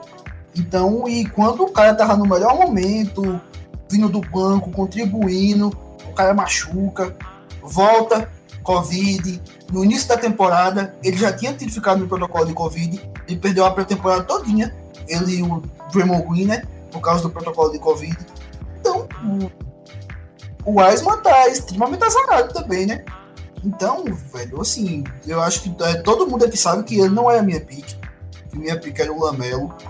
E, mas só que não tem como, velho. Não tem como. Pegou o cara, tem que ter paciência. E como, como o Anderson falou, que os bigs demoram mais a performar bem na NBA, a gente tem dois casos é, essa temporada de dois all não, dois All-Stars não, na verdade um All-Star e outro que foi All-Star temporada passada, que é o, o Ban Adebayo e o Sabonis, que foram caras que chegaram extremamente cruz na NBA e performando mal, e depois viraram All-Stars. E o Ban Adebayo é um baita jogador e o Sabonis também é um baita jogador, então um, um, paciência com o Wiseman é, segurar aí pelo menos duas, três temporadas para poder tecer críticas pesadas ao cara. Só que muita gente da Domination não tem essa sensibilidade, né? Também não faz o contexto ideal do que foi a carreira do cara até aqui. Ele me deixa Exato. puto, eu, eu, eu, eu, fico arrancando os cabelos quando ele é uma jogada, eu fico. Só que pera lá, calma. Não é porque ele é um bust ainda. Nada disso. Bora ter calma, bora ter paciência. Daqui três temporadas a gente pode estar falando sobre um, um All-Star ou sobre um Bust. Acontece. Exato. O draft não é engenharia, não é, não, não é obra de engenharia pronta, né? Então, mas Draft não é tipo paciência. que você deixa lá um ano, no outro ano o cara já virou um jogador absurdo e tá fazendo 20 pontos por jogo. Isso, isso. Então, ó, um pouquinho de paciência, né? Vamos, vamos, vamos ter uma calminha aí e esperar acontecer. Então, eu, eu concordo contigo lá nesse, nesse aspecto aí. Eu acho que o Wiseman, além de tudo, foi muito azarado, né? Porque É, perdeu a pré-temporada, quando tava jogando bem, machucou, voltou Covid. Então, É, a gente, a gente critica quando tem que ser criticado. Ontem ele fez uma partida ruim novamente. A gente também não pode ser justo, injusto e, e, e tá tratando aqui como um jogador que não fosse do nosso time. Parece que o Wiseman não joga no Warriors. Ele é jogador de outro time e tá emprestado, tá ligado? Então a gente tem que tratar o cara da, da maneira correta. Alguém tem mais algo a comentar nesse assunto aí pra gente com as perguntas do Twitter? Então é isso. Vamos então começar as perguntas do Twitter. Você aí que segue o perfil do I Believe Podcast, segue o filho do Steph Curry, segue, segue o Jordan Poole BR, segue o Golden Curry, segue o perfil do Abraão lá de Stats. Sempre vai estar lá para vocês mandarem perguntas quando a gente for gravar o podcast. Então vou abrir as perguntas aqui com a Letícia. Que a pergunta do. Peraí, deixa eu ver. A pergunta sobre o, o, o futuro dos jogadores que a gente tem hoje. É a pergunta do Neymar de São Francisco. Qual seria o melhor futuro para é, Toscano Anderson, Damian Lee, Eric Pascoe e Mulder? Looney e o nosso menino Smalic. Quem você acha desses aí que não podem ter espaço no time, que deveria ser trocado, ou quem você também acha aí que deveria ter ganhar contrato aí durante o decorrer da temporada? Eu acho que. Assim, o Jordan Poole, obviamente, deveria ficar. Acho que ele vai crescer e ele deve ter cada vez mais espaço é, no time, sabe? Na rotação, a gente tem que dar mais espaço. Veja, o Curry fora, olha o que ele se tornou, entendeu? Tipo, ele tá melhorando cada vez mais e eu quero que ele tenha realmente um espaço grande, porque a gente não pode pensar só agora é, nesses próximos anos que a gente tem Curry, né? Mas, veja, Jordan Poole pode ser um grande negócio no futuro, entendeu? Então a gente também tem que pensar no futuro da franquia. E eu penso muito nele como dentro, né? É... O Jordan... É... Perdão. O Toscano Anderson, eu acho que ele deveria ficar também, sabe? Ele tem se mostrado muito fiel e muito, assim... Apesar de muitas vezes não ser aquele cara mais consistente, eu acho que ele colabora muito no time, não só na questão é, ofensiva, mas às vezes muito também na defensiva, sabe? Então eu, eu continuaria com esse cara. O Lee também, obviamente ele vai ficar o cunhado do Corey, então não vejo ele nunca fora. Para que o cara também, tipo, apesar dele não ser o cara mais, como eu falei, né, eu que nem o outro, ele não é o cara mais consistente, mas ele, com certeza, é, vindo do banco, matando as bolas de três, ele ajuda muito, pô. Não tem nem como você questionar, tá ligado? Agora, em relação ao Pasco, o Pesco, eu fico assim, tipo, eu não trocaria porque eu acho que trocar, você tirar ele, talvez a gente não conseguisse algo muito bom em troca, sabe? Mas eu não também privaria ele de colocar, vamos dizer assim, numa, Tá uma disposto negociação. Numa negociação futura. É. Exatamente. Se a gente tiver uma negociação, eu poderia colocar ele, eu não ia privar nem nada. Tipo, eu sou indiferente também a ele agora. Eu quero até esperar mais, assim, pra ver como ele vai vir, como ele vai voltar. Pra saber como ele vai melhorar. Se ele vai melhorar, ele vai continuar do jeito que tá, entendeu? Porque, assim, ele não é o mais novo do mais novo. Mas ele também não é o pior de todos, que não tem mais jeito, sabe? Ele ainda pode melhorar e voltar a ser. E o Lune, Então- eu acho que eu tenho uma, É isso Oi, que eu ia perguntar. Então você acha que o Mulder e o menino Smales que iriam ser os dois que iriam estar perdendo a espaço Sairia, né, pode sair, pode sair. Sim, pode sair. Eu não tenho. Não tenho muita vontade deles dois, não. Nunca gostei, na verdade. Eu acho que se eu elogiei foi em algum momento pra alguma jogada. Mas ele, assim, o Muro ele foi um pouco até essencial no início do- da temporada. Ele ajudou um pouco, mas agora ele tá sendo basicamente inútil. Então, assim, pra mim, ele podia sair também. Agora, uma opinião, acho que é meio impopular, é em relação ao Lune. Eu sei que ele ajuda muito, mas eu não concordo que assim, não é que eu não concordo, mas eu também não vejo tão. É, talvez eu me arrependa de falar isso depois, mas não vejo ele tão eficaz assim no time, sabe? Eu acho que a gente paga por um jogador, que ele é bom, obviamente, ajuda muito na defesa em tudo. Mas o cara também é um homem vidro. Então, assim, a gente tá pagando esse salário pra um cara que. Entendeu? O cara vai se machucar várias vezes. Ele saudável era perfeito. Agora, agora, do jeito que ele tá, a saúde dele e tudo, toca nele, ele tá todo dolorido já, passa três vezes, é, três jogos ausente, entendeu? Então, eu não sei, eu foco muito no futuro da franquia com James Wiseman. Eu não foco muito no Looney, não. Mas eu também acho que ele agrega muito pelo sentido de, assim, tipo... é, ele agrega muito ao time por ele ser ele, sabe? Eu não penso só no jogador Exato. em quadra. Então, eu entendi sua opinião. Em tese, você poderia dizer que o James Wiseman vai ser o nosso time titular e o Looney poderia ser uma espécie de uma sombra para ele futuramente. Exatamente, exatamente.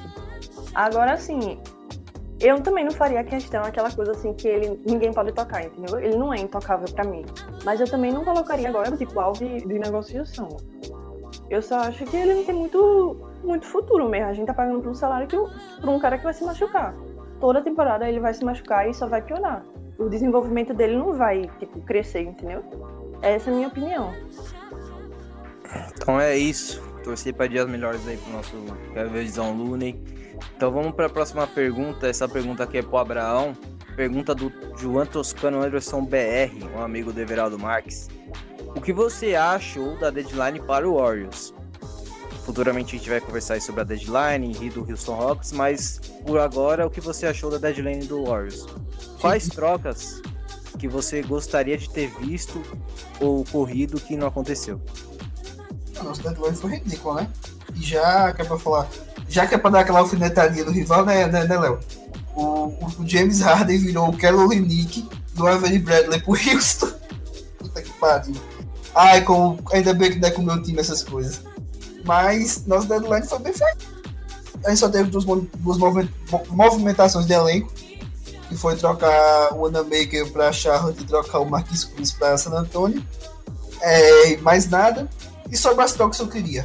Cara, eu fiquei extremamente puto porque a gente não fez nenhuma oferta pelo Fournier. É, isso me incomodou bastante, porque eu ach- eu achava que o Fournier tinha fit perfeito com o. Ou pra ser titular, ou pra vir da segunda unidade. E o valor que o, que o Celtics pagou no cara, velho. O Celtics deu, o Celtics deu duas picks de segundo round num cara de 19 pontos por jogo. Então, tipo assim, é, essa me incomodou bastante e o Warriors nem, nem ao menos tentar o- essa troca. O Celtics tá uma merda também. Quem tá vendo a temporada do Celtics, tá uma bosta. E os caras foram lá e fizeram uma coisa, trocaram pelo cara. Por que o Warriors não podia ter feito isso? Sendo que o Warriors joga numa conferência muito mais difícil que o Celtics joga. E tinha um um pacote Curry mais, é, e tinha um pacote mais agradável a oferecer, né? Isso, e não precisava nem ser o Ubre, cara. Dava três picks de segundo round. A gente tem a porra da pick lá do Toronto que vai servir pra quê? Então, a gente, a gente tinha muito mais coisa pra equiparar e oferecer e melhorar a oferta para o. para o, o Magic. Gente- então, tipo assim, é, é- essa, a gente pelo menos não fazer uma oferta pelo Fournier me deixou muito puto. Eu dei graças a Deus que a gente não pegou o Aaron Gordon. Não, era um cara que não me agradava nem um pingo. Pra mim tinha fit zero com o então pelo menos isso, a gente não pegou o Aaron Gordon. Eu gostei também que a gente não fez nenhuma loucura pelo, pelo Bogdanovic, porque pelo que eu tinha visto era Pascoal mais Ubre e o Bogdanovic não vale isso. Não, não vale, não vale, e ele ganha 18 milhões ainda, que é um salário altíssimo para um cara que faz 9 pontos por jogo. Então, ainda teve, teve, a, o Warriors não ter feito uma movimentação louca, foi uma coisa positiva. É, pelo que eu vi, a gente não fez proposta final pelo Lonzo. Eu discordo dessa abordagem. Eu acho que a gente poderia ter feito uma proposta final pelo Lonzo, já que o Clippers tinha saído da jogada e o Bulls também.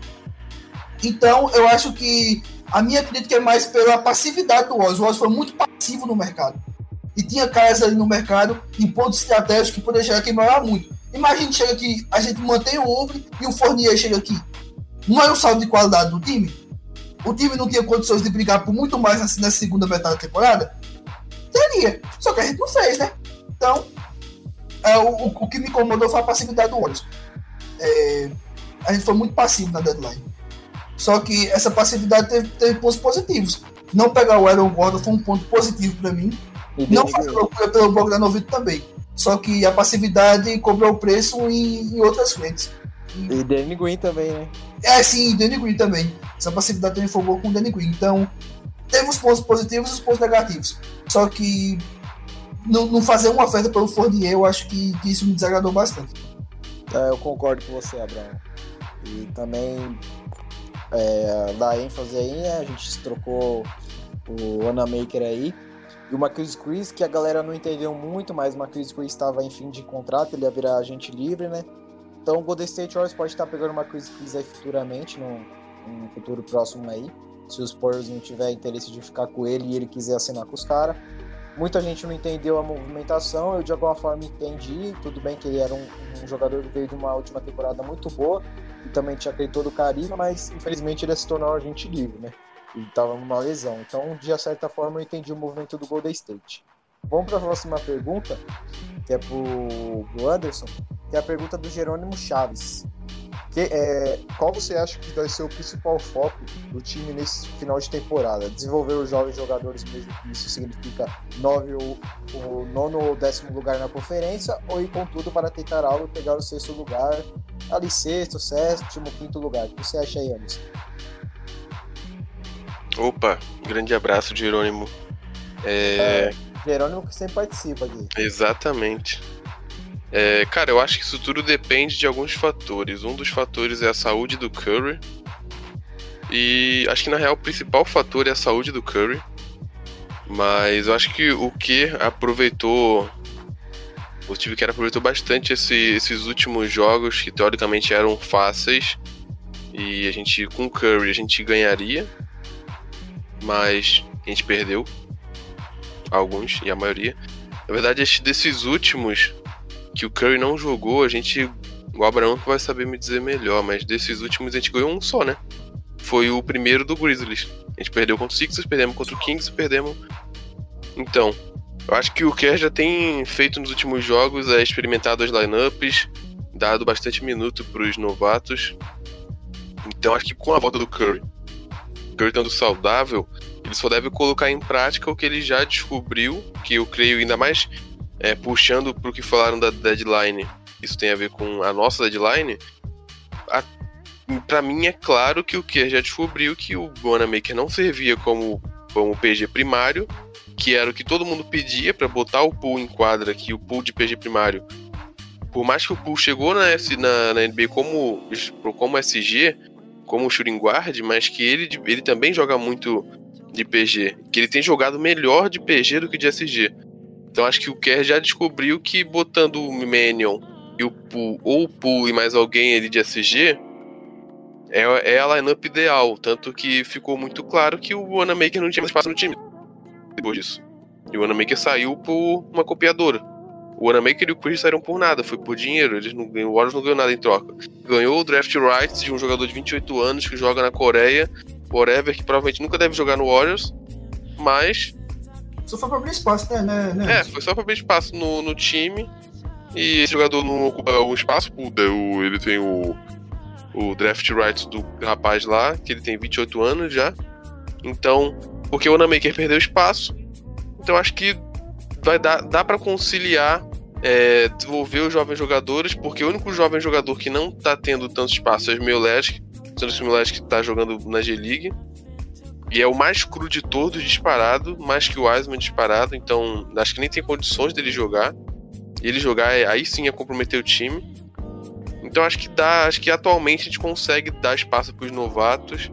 Talvez o Nico perca alguns minutos, mas eu prefiro que ele pelo menos é, continue, mesmo que talvez perca alguns minutos, mas que jogue pelo menos uns 10, 5 minutos por jogo para poder para poder ter um tempinho, porque eu acho que eu prefiro o time chegar, pelo menos ir pros playoffs, mesmo que mesmo que é, o último, o oitavo seed, mas pelo menos estar nos playoffs para os novatos perceberem como que é a atmosfera de playoffs.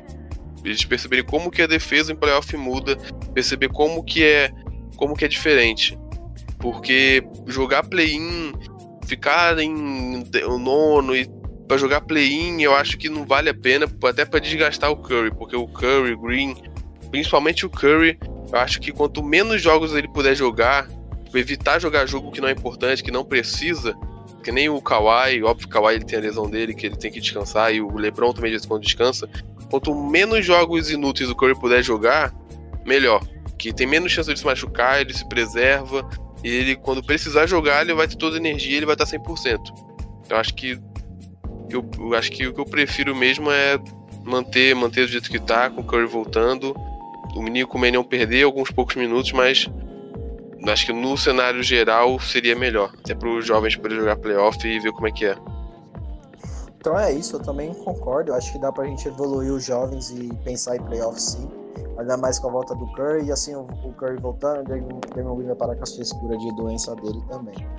É, vamos para uma pergunta que vai ser que o Clebão aí, nosso analista de college, vai responder, que é do Mike da Dubination. Mickey da Domination, sei lá, esse moleque tá nas fraldas ainda já tem perfil de, de NBA. Ele pergunta o seguinte: o que esperar para 2022? E o que eh, vocês acham que seria interessante mudar no time? E quais jogadores vocês especulam no Warriors para 2022 pensando em draft? O Clebão aí vai estar tá entrando aí para dar a opinião dele. Fala galera, beleza? Quem fala com vocês é Kleber, arroba WarriorsBRW. E eu vou estar trazendo aqui para vocês uma pergunta que fizeram é, no, nesse podcast de qual que é a melhor escolha pro, pro Golden State. Bom, não tem como muito falar sobre só é, a qual que é a melhor escolha e qual não é, sem falar das, das nossas escolhas, né? Que a nossa primeira provavelmente deve ficar na frente é a do Minnesota, certo? Minnesota Timberwolves, que tem top 3 protegida, né? E com ela sendo top 3 protegida, ela fica com Minnesota, mas se ficar em 4, 5, 6, ela fica com a gente. 6, 4, 5, 6 em diante, né? Bom, é e a nossa, a gente atualmente, se eu não me engano, a gente tem a escolha número 14, 13 por aí, né? Então, então é uma escolha que, que vai ficar vai ficar entre a loteria e entre ficar fora dela. A situação é a seguinte, se a gente ficar, se a gente pegar play e passar, a gente não fica na loteria. Se a gente pegar play-in e cair, a gente, a gente fica com ela na posição que a gente cai no play-in, né? Então se a gente sair na primeira rodada, a gente fica em 14, 13, né? Bom, agora o que interessa é questão de eu vou dar três hipóteses aqui pra gente na pick de Minnesota, certo? caso a gente fique em 4, 5 ou 6, tá? E a gente tem três prospectos. Obviamente que um deles, ou talvez até os dois, não sobrem. Até, ah, melhor, talvez um deles, ou talvez até dois deles, não sobrem entre a 4 e a 6 né? Então, se a gente pegar pick 4, nós temos aqui Jalen Green, Jonathan Kuminga e Jalen Suggs, certo? Bom, então vamos trabalhar em qual é o melhor prospecto entre os três, né? Bom, eu vejo é, o Jalen Suggs como um dos melhores prospectos da classe, tá? É, ele tem é, uma média de 13.9 pontos, 5.3 rebote, 4.4 assistências. É... Pera aí rapidinho. Isso. 49% de field goal, 32% é, da linha de 3 e 75% de lance livre. por que ele cai? É, ele é um jogador que já chegou a ser cogitado para ser top 2. Mas a pergunta é, por que, que ele cai tanto, né? Uma hora ele tá em quarto, hora ele tá em segundo, hora ele tá em quinto, ele tá em sétimo, sexto. Ele é um jogador que... Por quê? Porque ele é um jogador que oscila bastante, né? Tipo... É... Não questão só disso, mas porque é... tem mês que ele é incrível. Tem mês que teve um mês que teve média de quase 30 pontos. Mas teve mês que ele já teve 20, 18, que é bem, bem abaixo do que ele costuma produzir. É, alguns jogos ele faz 6 pontos, que nem semana passada. Não vou lembrar o dia, acho que foi domingo. Domingo, eu acho. Que, que teve Gonzaga em quadra e o time dele não, não foi tão bem. Por, na verdade, o time dele foi bem. Falei errado, desculpa. O time dele foi, foi bem, mas ele não foi tão bem, né? Ele terminou o jogo, se eu não me engano, com 6 pontos, tá? E, e, é um jogador interessante, porque ele é um, ele é um guard, né? Ele pode jogar tanto de point guard como de shooting guard. Acho que ele se adequa melhor ao jogo como shooting guard, né? Então a gente tem algumas opções no nosso banco. Provavelmente algum, algum dos nossos guards ou vai perder espaço ou vai, vai ter que sair, né? Porque Jalen Suggs é melhor que ele é melhor que os dois, né? Tanto o Nico tá? Quanto o Jordan Poole. Então ele é um jogador excepcional de Allen Suggs. Ele tem um bom handle incrível. Tem, ele tem 1,93 de altura, tá? Não é um jogador tão alto, tem a altura do Stephen Curry. É, tem uma visão de passe muito hum, muito superior a muitos jogadores do draft, né? É, é sua bola de 3, como vocês puderam notar aqui quando eu falei da, das estatísticas dele. É, ele tem média de 32% no perímetro. Uh, não é das melhores uh, porcentagens, né? Mas é um jogador muito bom, né? Tem jogos, tem jogos que ele termina com 4, 5, às vezes até 6 bolas de 3, mas tem jogos que ele não vai tão bem, né? Já que a gente está em Gonzaga, antes de eu pular para Jalen Green e Jonathan Kuminga, tem um parceiro de time dele que é o Corey Crispert, tá? Que é um jogador de Gonzaga também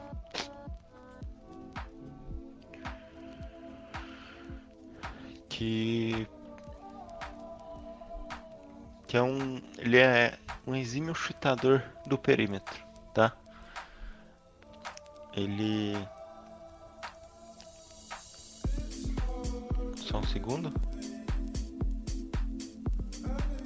Deixa eu ver se eu acho ele aqui.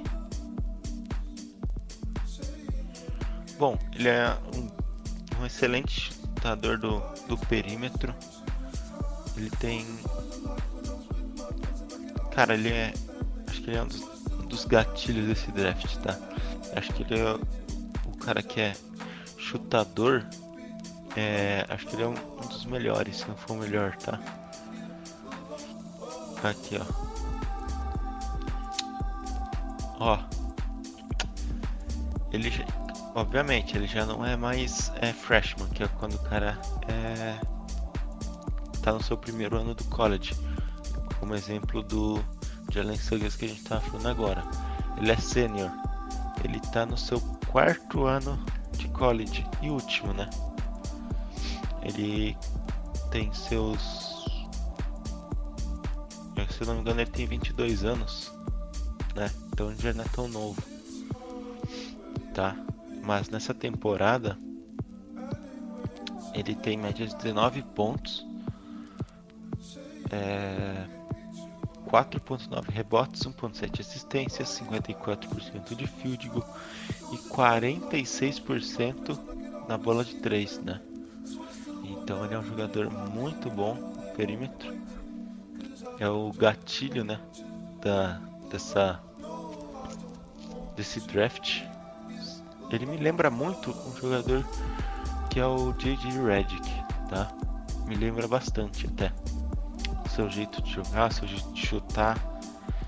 Então ele é um jogador que, que, que pode ajudar bastante a gente. Ele sim é um verdadeiro showing guard, né? Que vai pegar a bola e chutar, literalmente. Bom, daqui foi só uma apresentação rápida, mas ele a gente pegaria na nossa escolha, tá? Nossa escolha de final de loteria tá? Quando eu falo, gente, quando eu falo final de loteria, é porque a loteria tem 14 times apenas, tá? Até quando eu digo final de loteria, porque a gente vai pegar 14, 13, 12, por aí, sabe? Então, quando eu digo final de loteria, é porque a gente vai ficar. A gente vai ter uma escolha no final da loteria e a gente vai pegar esse jogador, tá? Então, temos aqui também outro prospecto muito interessante que é o Jonathan Kuminga, né? Jogador que que fez seus jogos pela é, D-League Ignite, não sei se é Ignite ou Ignite que fala, mas mas mas ele cara, ele foi um jogador que foi muito interessante de assistir, porque muito se falava antes de, da, da estreia dele que ele tinha seus defeitos, que ele não sabe, não era um jogador que sabia passar a bola, né? É, que, que não era um jogador que costumava que não é um jogador que costumava passar a bola também, que não, não era um jogador que tinha boas é, bons arremessos, que não sabia muito bem escolher seus arremessos, né? Mas ele se mostrou muito eficaz nessa temporada pelo, pela D-League. É, por quê? Porque ele teve jogos com passes muito diferenciados, tá? Passes muito bons, passes é, que realmente são um jogador que entende que que sabe passar a bola da forma correta consegue dar, né? Então, tipo, ele não teve um, uma. Como é que eu posso falar? Ele não teve uma temporada com muitas assistências, tá? Mas ele teve jogos com muitas assistências. Porque ele é um small forward, tá? E teve jogos que eu lembro que ele terminou com 7, 8 assistências, tá? Então, ele é um jogador muito dinâmico, que ele pode ser. Não digo que ele pode ser completo, que ele vai fazer triple double todo jogo como LeBron, como Luca Doncic, esses caras. Mas, mas ele pode ser um cara que vai contribuir é, tanto pontuando como pegando remote, como dando assistências. Claro, as assistências deles não, talvez não cheguem perto de de ser ele fazer um tipo double, um double double, por exemplo. Pode ser que aconteça, sim. Mas ele é um cara que pode ter média de 6, 7, às vezes até 8 assistências por partida, tá? Então, então ele é um cara que sabe muito bem passar a bola, tá? É, nos últimos jogos ele não jogou tão bem no quesito de decisão. Ele começou tendo decisões muito boas de arremesso, é, tanto que ele tá, vinha, sendo, vinha sendo de longe o melhor, o melhor prospecto é, da D-League Ignite, né? Então Então ele, ele pode aj- ajudar a gente dessa forma, tá? E só falar um pouquinho aqui, ele teve 15.8 pontos, 7.2 rebote, 2.7 assistências e ele é um dos melhores defensores dessa classe, tá? Isso isso é muito bom. Ele, ele é um, um excelente defensor. Se não for um dos melhores, é um é um dos, tá? É um dos melhores da minha visão. Tô falando um pouquinho por cima aqui porque eu vou deixar para falar mais desses jogadores em um próximo episódio, tá? Enfim, agora vamos falar do outro jogador da da da D-League. OK? É Jalen Green. Jalen Green é Mas temos aqui mais um shooting guard só para constar.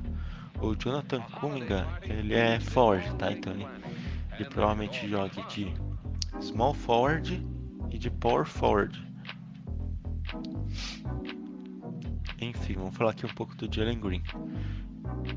Jalen Green é, cara, é um, é um excelente infiltrador e um cara que chuta que chuta muito bem do perímetro, tá?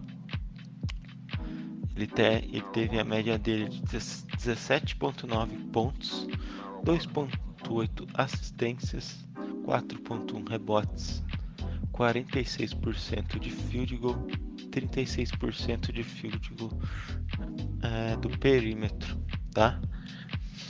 Ele pode ajudar a gente de tantas formas que porque assim, ele é um jogador que ele é aquele jogador que ele é finisher, mas que também ele é acrobata, tá? Então ele consegue finalizar em direção à cesta de diferentes formas. Talvez o arremesso dele não seja é, o atributo que ele tem de melhor, tá? Provavelmente. Mas ele tem um, uma finalização perto da cesta é muito interessante. Tiveram jogos que ele teve cestas que tu, tu olha e fala, cara, isso é praticamente impossível. Mas ele de alguma forma ele consegue ir lá e finalizar finalizar na cesta de uma maneira acrobata, sabe? Então eu acho um jogador muito interessante, principalmente pro Golden State Warriors, né? Que pensando num futuro com sem Curry ou sem Colin Thompson, ele é um jogador bem interessante. Ele e o e o Jalen Suggs, tá? Outra coisa que eu queria falar é é que o Jalen Suggs e o Jalen Green participaram do, do camp do Stephen Curry, né? Aquele camp que ele fez com o Wiseman, fez com o Nico, já fez com o Luca Doncic. Então ele sempre faz esse campeonato interno, né? Com, com, com as molecadas, né? Que podem entrar no draft e tal. Então, Jalen Suggs e Jalen Green é, participaram desse campeonato. É, então vamos passar agora. A gente falou a maior parte da nossa da, da pick de Minnesota, que foi o Kuminga, o Suggs e o Jalen Green. E já juntando com o gancho do Corey Kispert, que a gente disse que seria de final de loteria, nós temos mais, mais três jogadores, tá? Que é Usman Garuba, tá? Jogador que joga na Espanha, né? Joga no Real Madrid, assim como jogava o Luka Doncic. E Usman Garuba é é um dos um dos pivôs atléticos desse draft, tá? Pivô barra ala pivô, tá? Porque ele joga de power forward também, tá? Ó, as médias dele não, não, não é legal de se falar, tá? Por que não é legal de se falar? Porque ele não é um jogador que joga muitos minutos, tá? Ele só tem 19 anos, então quando, quando entra numa molecada com pouca idade é, nos times titulares europeus, sei lá, é muito difícil desses jogadores já serem titular, tá? Então ele tem 19 anos e ele joga só 13 minutos, tá? Então ele tem só 2.8 tem 2.8 pontos por conta disso. É 0.6 assistências, 3.5 rebote, então tipo não é uma coisa que ajuda muito ele essas essa essas stats porque não é são stats meio que falsas, né? Porque como ele não joga muito, não tem como ele pontuar muito, né? Aqui se esperava ele ter uma média de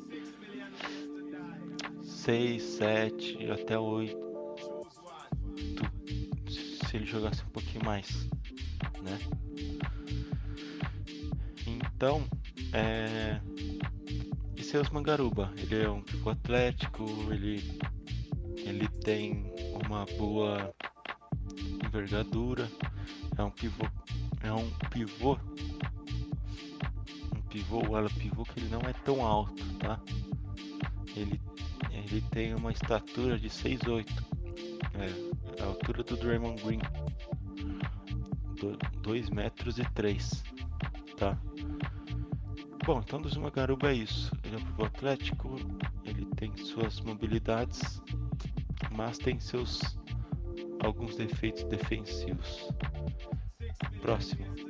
Agora dois jogadores que eu dois jogadores que eu gosto de falar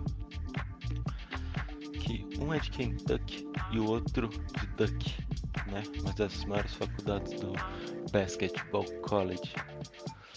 Vamos falar primeiro do BJ Boston ou Brandon Boston Jr. Bom, é PJ Boston, como que eu vou explicar isso para vocês? É um jogador que, cara, ele chegou no draft como um top 3, top 4, tá? Atrás de Ivan Mobley, Cade e Jalen Green. Mas, mas ele não, ele não vem fazendo jogos bons em Kentucky, tá? Assim como Terence Clark, que era um dos parceiros dele que estava também é, na loteria lá para sétima, sexta posição e que hoje Terence Clark não entra nem na primeira rodada, tá? Então, é, Brandon Boston Hoje, Brandon Boston tá entre a 20 e a 30. Ok? Mas eu não pegaria. Eu não pegaria ele de, depois da 15. Tá? Porque eu, o que eu acho, tenho na minha cabeça que ele foi um erro de sistema de Kentucky. Tá? porque Kentucky só ganhou 9 jogos de 17. Desculpa. É...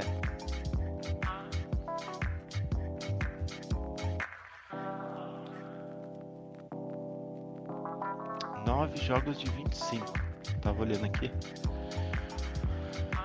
Ganha... Eles ganharam 9 jogos de 25. Então ficaram 9 de 16 na temporada. Então, Jalen, Jalen, Jalen não é PJ Boston, tô com o Jalen na cabeça. PJ Boston fez jogos ruins, mas na minha visão ele era colocado já falei isso em alguns posts, mas ele era um jogador que era colocado para fazer uma função que ele não estava acostumado a fazer é, em Sierra Canyon, né? Que era a escola no high school que ele, que ele jogava, que ele estudava, jogava. Então ele era colocado para fazer uma função meio que de um shooter, um shooter creator, esse tipo de jogador, coisa que ele que ele não é, era tão acostumado a fazer. Agora ele está agora que ele estava meio que se adaptando à forma de jogo, ele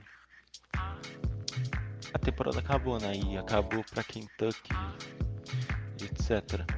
Porque tanto Kentucky quanto Duck ficaram de fora. Então, ele.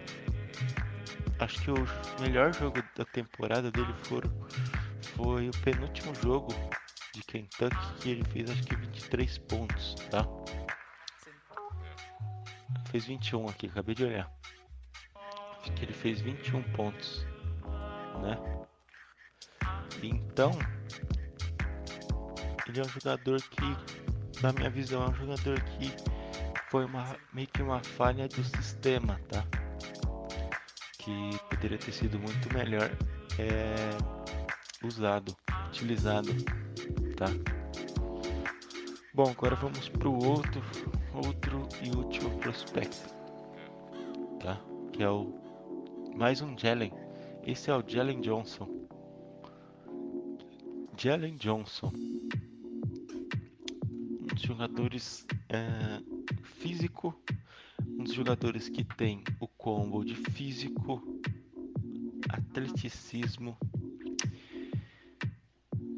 e versatilidade, tá?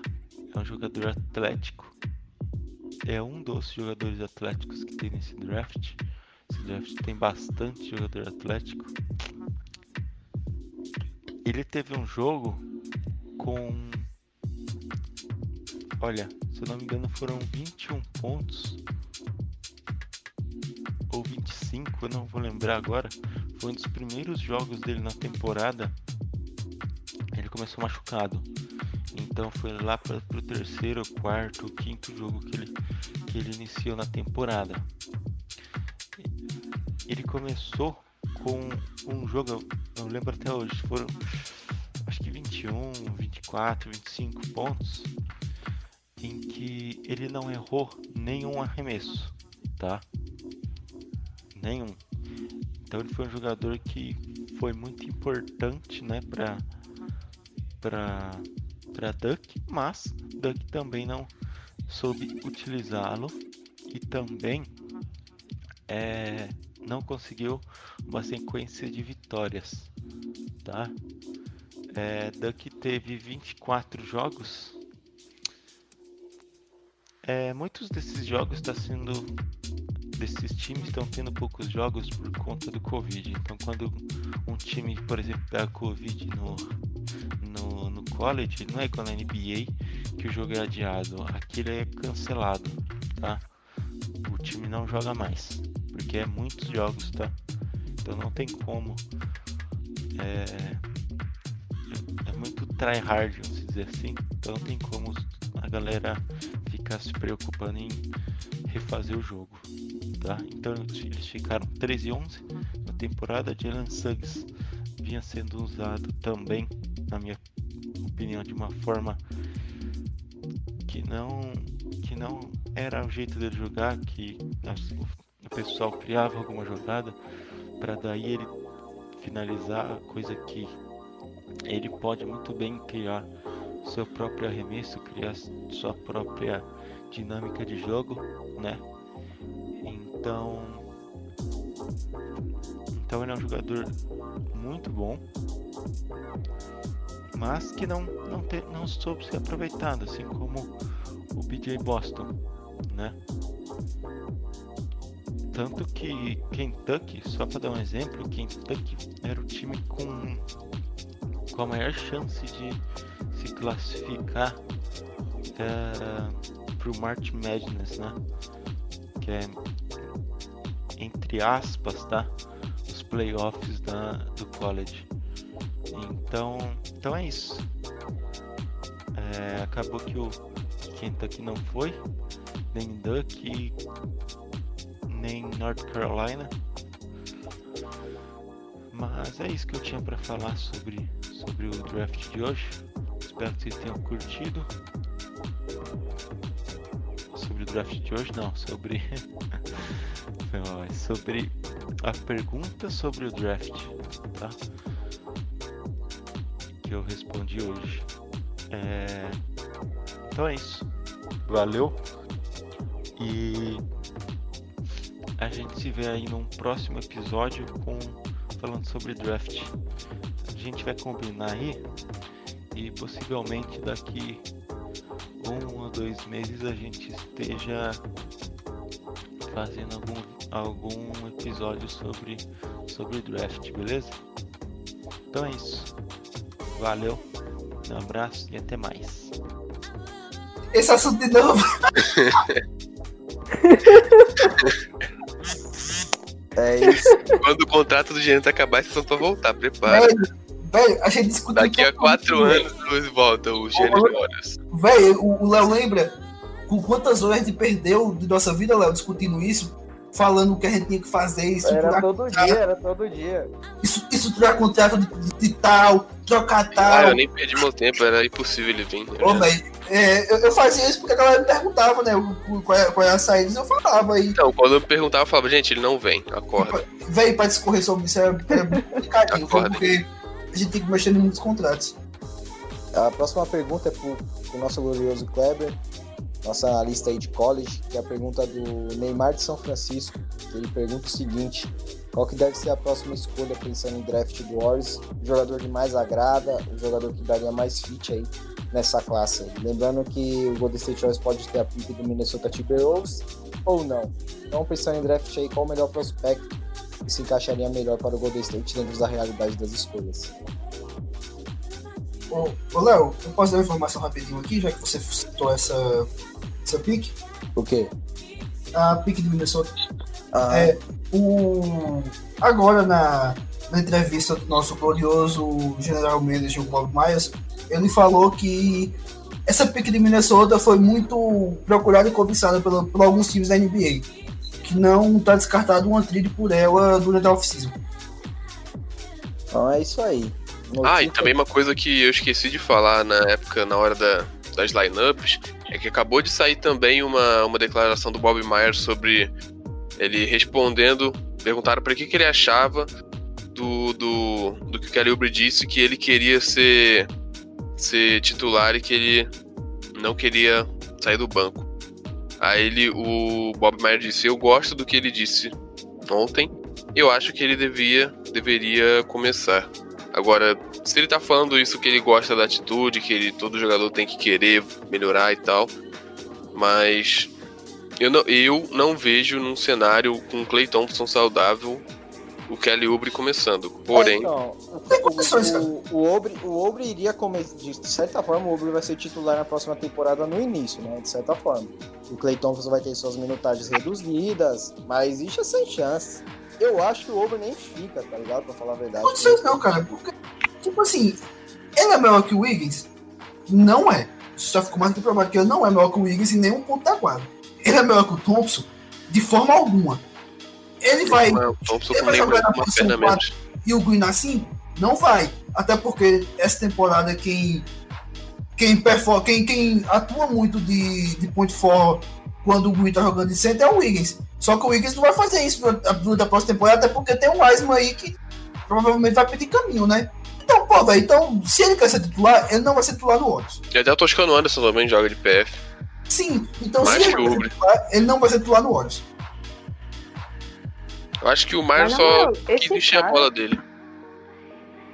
Mas na moral, o Over ele tá todo se achando, né? Porque ele deu aquela entrevista e eu fiquei, meu filho, filho, eu até gostava de você, mas agora eu gosto mais de mim. autoestima, Porque o cara né? veio falando. Já que tá Não, é, realmente, o que a autoestima não faz, né? Porque o cara chega e fala assim: eu tenho certeza que eu posso dar muito mais do que sair do banco. Então por que você não tá dando agora, meu filho? Você tá com um contrato, faça agora, mostre, prove. Agora o cara não prova nada, basicamente. Quer dizer, não vamos também desqualificar tanto assim, mas o cara Não mostra que ele tem esse poder todo e vem querer cobrar. Ah, me poupe, viu? Oxi. Me revoltei quando eu vi aquela entrevista ontem. Mas é isso, vamos para uma próxima pergunta, que é a pergunta do Warriors Timão. Essa aqui eu vou responder, se vocês quiserem dar uma opinião, vocês ficam à vontade. Qual a opinião de vocês sobre o Baseball? Até aqui, pra mim, acabando a temporada, tchau e um abraço. Isso é só mais um que vem do banco e não acrescenta nada. Eu totalmente discordo. É, a gente já citou aqui, o Abrão também citou, acho que era meio que um- uma unanimidade que o Baseball era o nosso melhor bancário. Vindo do banco, era o melhor jogador, o mais consistente até o momento. É, dito que tá essa fase ruim do Eric Pasco. É, para mim, o Baseball é o melhor bancário, continua sendo. Lógico que ele vai ser todo jogo que ele vai entrar, vai meter mais de 10 pontos e da hora legal. Mas ele é o mais consistente. Ele é mais consistente que o Lee, ele é mais consistente que o Pasco até o momento. E é o que mais está jogando saindo do banco. Então eu discordo totalmente. Alguém tem uma opinião sobre isso? ou Eu tenho também, eu tenho também, porque eu concordo com você, discordo totalmente. Acho que o pessoal tem que entender que nem. Isso é, isso é um. Acho que isso quebra muito a cabeça do pessoal que joga muito 2K, porque no 2K você junta os melhores jogadores, bota um banco apelão e você é campeão. Só que na vida real, existem muitos jogadores que, tipo, mano, tá ali no time que é praticamente o, ou o segundo técnico, ou é o cara que tá ali no time porque ele é um cara absurdo e ele é bom de vestiário, ele ajuda a manter o time unido, ele ajuda a manter é, um clima bom de vestiário, ele colabora com toda a parte técnica do time em relação a, fazer mentoria de novatos, etc, etc. Tem jogadores que são assim e jogam, fazem pontos? Tem. O Bazemore é esse caso. O Bazemore, cara, ele tem uma identificação com o muito antiga que ele era do Warriors há muito tempo atrás, na época que o Curry era muito novo. Ele é uma presença veterana no time. Ele é um jogador, por ele ser veterano, ele é um jogador que quando vem do banco, ele- tu nunca vai ver ele cometendo dos erros do Pascal, de absurdos que o Pascal faz. Ele é um jogador que vai vir, ele é sólido. Ele pode não fazer os pontos dele, mas ele vai ser sólido, vai fazer pelo menos os 5 pontos dele. E é isso. Você pode con- contar que ele vai fazer os 5 pontos dele, não vai atrapalhar o jogo do Warriors. Quando ele, ele vai a bola, vai ele vai estar lá na posição dele para arremessar, vai fazer a parede, vai rodar, vai fazer tudo que ele tem que fazer. Fora que, cara, tem muito jogador em alguns times, tipo Jerry, Jerry Dudley lá no Lakers, o cara nem joga. Cara, o Donis, Has- o Donis Haslem no Hit, mano, o cara deve estar, ele não deve jogar, deve ter mais de três temporadas, e ele tá lá. Tipo, o cara é literalmente o mentor do Ban. Tipo, se o Ban é o que ele é hoje, é por causa do Haslem. Óbvio que também, né, tem toda a comissão técnica, mas, tipo, grande parte do, do que o Ban é hoje é o Haslem. Então, tipo, tem jogadores no time que você tem que ter veteranos Pra poder, um, ou ser sólido, que é o caso do Baseman, só que o Baseman ele é sólido, ele ajuda na, a trocar uma ideia com os novatos e tem de vestiário, que ele é uma ótima pessoa de vestiário, todos os times que ele passou, Já, já ele sempre saiu por causa. E todo mundo sempre. é, todo mundo sempre falou que ele era uma boa pessoa do vestiário, ele era um bom, ele era um bom companheiro, então tem essas coisas também que são importantes. É, tem toda a magia que ele já jogou aqui, é super amigo Sim. do Curry. Então de paraquedas ele não caiu. É, vamos para uma próxima pergunta que eu vou começar com a opinião da Letícia. Que é a pergunta do Nico Menio BR. Vocês, já, vocês acham que o Nico pode ser um bom reserva do Curry nos próximos anos? Ou acha melhor buscar alguém de fora? Eu vou dar um feedback sobre a minha opinião sobre isso antes dela começar. É, Eu acho que o- pode ser um bom reserva, mas ele é muito cru ainda, tá ligado? Eu não vou dizer aqui que ele não deve ser. pode acontecer de ser, ele tem potencial para ser ofensivamente. Mas defensivamente ele é muito cru ainda, de uma forma geral também é um jogador muito bom no draft, então para ser reserva ime- imediato do Curry, ainda não, mas se o Golden State Warriors manter ele futuramente, ele pode ser bom reserva. E pra você, Letícia, qual a sua opinião é sobre o Nick Mannion ser o reserva do Curry na posição de amador? Eu concordo totalmente. Assim, eu acho que agora a prioridade entre ele e o Poole é, é. Não é que a gente tem que focar só em um, obviamente, não é assim. Não é assim que funciona. Mas eu acho que, assim, entre ele e Poole, tem que focar em Poole, sabe? Tipo, o. Eu acho o seguinte. Ele tem um grande potencial. Ele tem, vamos dizer assim, a gente vê, chega até a ser engraçado, né? Faz aniversário no mesmo dia que o Curry, tem a mesma altura, eu acho. É, mas o que eu quero dizer Participou, é que, participou do, do- participou do camp do Curry. pronto, exatamente, tem várias semelhanças. E eu acho que assim, ele já conhecendo um pouco é, a estrutura do time já ajuda muito, sabe? Mas o que eu acho é o seguinte: agora o foco não é ele fazer com que ele seja o reserva, reserva real, assim, prioritário do Curry, sabe? Tipo, pra mim, tem que focar no desenvolvimento do clube. Ele também tem que crescer, e eu acho que, assim, essa temporada ele tá tendo um, um talvez eu acho que ele tinha ganhado mais minutos, assim, quadra. Apesar que eu tenha achado pouco, porque eu vi poucas vezes ele, mas assim, eu acho que ele vai voltar mais vezes, assim, pra, pra G-League, entendeu? Então vai ficar naquela coisa. Ele precisa de um processo de treinamento, entendeu?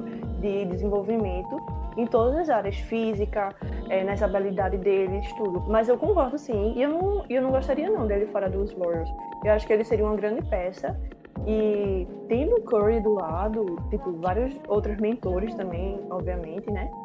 o cara vai desenvolver e vai ser um, um dos grandes mesmo, sabe? Eu tenho essa opinião.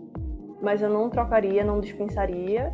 E eu acho que ele até agora já tem se provado bom. E ele pode melhorar muito mais ainda. Então, por mim, ele fica. Eu assino embaixo também. Então é isso, Abraão. Querer uma última dança aí de Godala no próximo ano aí pra ajudar a molecada? Nico Mannion reserva de Steph Curry futuramente? É, pode ser, né? Vamos ver aí um salário mínimo ali. Eu acho que o Godala teria muito mais impacto no vestiário do Warriors do que dentro de quadra. Então seria uma boa sim. Porque um cara como o Godala aí, que é um tricampeão aqui, muito amigo do Curry, muito amigo do Green, muito amigo do Thompson. É, é, um cara que os mais jovens olham no vestiário e falam, ó, oh, é o Godala, ele é tricampeão. Respeito. E é um cara que, se o Green falar alto no vestiário, ele tem condições de falar alto também.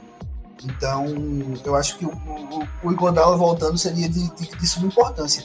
Não só na contribuição de quadra, na contribuição fora de quadra também. E teve aquele icônico momento, né, do aquele jogo que o Kerr deixou ele basicamente treinar o time, então eu acho que o Igodala tem mais de uma funcionalidade vindo pra cá. É isso aí, eu também espero aí que tenha uma última dança aí de Godala e Golden State Warriors. E você, Adin, uma opiniãozinha aí, Nico Mannion pode ter um futuro reserva aí do, do Curry na posição ou nem focando só nisso, simplesmente ficando no time aí futuramente? Olha, na minha opinião, o que eu acho que o Warriors deve fazer, até saiu uma, uma notícia que o Bob Myers, Bob Myers disse que uma das opções do Warriors vai ser trazer o Justinian Jessup da Austrália e para preencher um desses, uma dessas duas vagas. E, e tá falando que buyouts são possíveis e que Toscano Anderson e o Manion são possibilidades. Ou seja, ainda não é garantido nem que o Manion vai ficar depois dessa temporada. O Manion, o que eu acho que o Warriors devia fazer é dar um buyout no Mulder e ficar com o Toscano Anderson, o Manion e trazer o Justinian Jessup da, da Austrália. Ele tem jogado bem lá. Agora, supondo que o Nico fique, porque eu acho que seria um erro ele não ficar, por mais. Até porque nos últimos jogos ele tem mostrado que ele tem o talento porque todo novato é difícil, acho que a principal dificuldade do novato é ele ter a constância, mas ele tem tido os lampejos de que ele mostra que ele tem o talento. Se, se, for, se for lapidado, ele tem ali algo que pode ajudar o time. Agora, se eu acho que ele vai ser um reserva do Curry para os próximos anos, eu acho que não.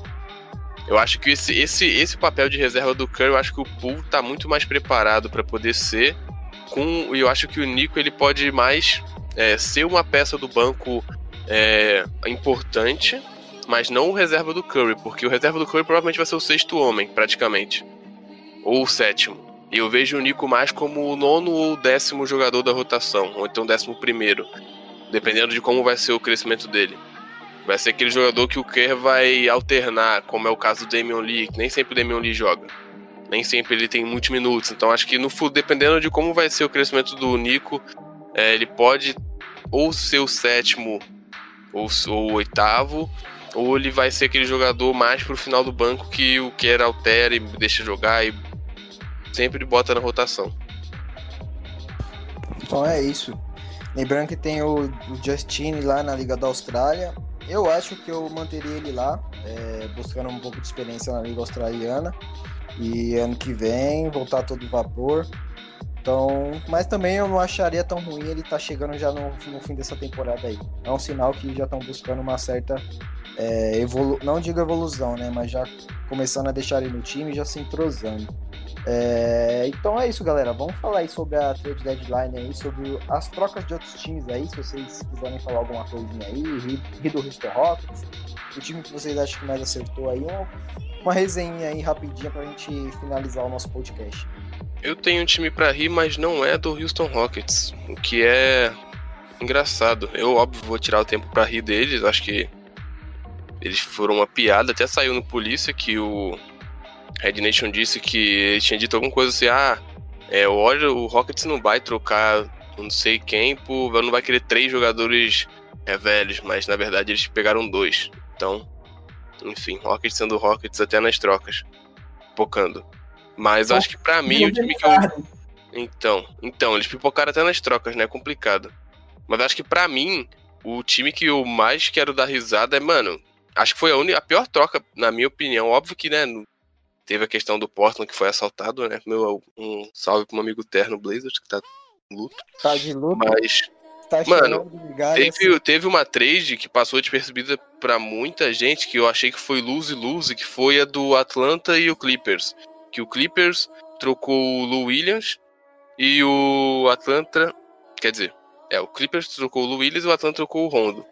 Sendo que, mano, o Lou Williams no Atlanta, tipo, a meta do Atlanta é o quê? Tomar 130 pontos por jogo? Lou Williams e o Trae Young, tipo, de backcourt.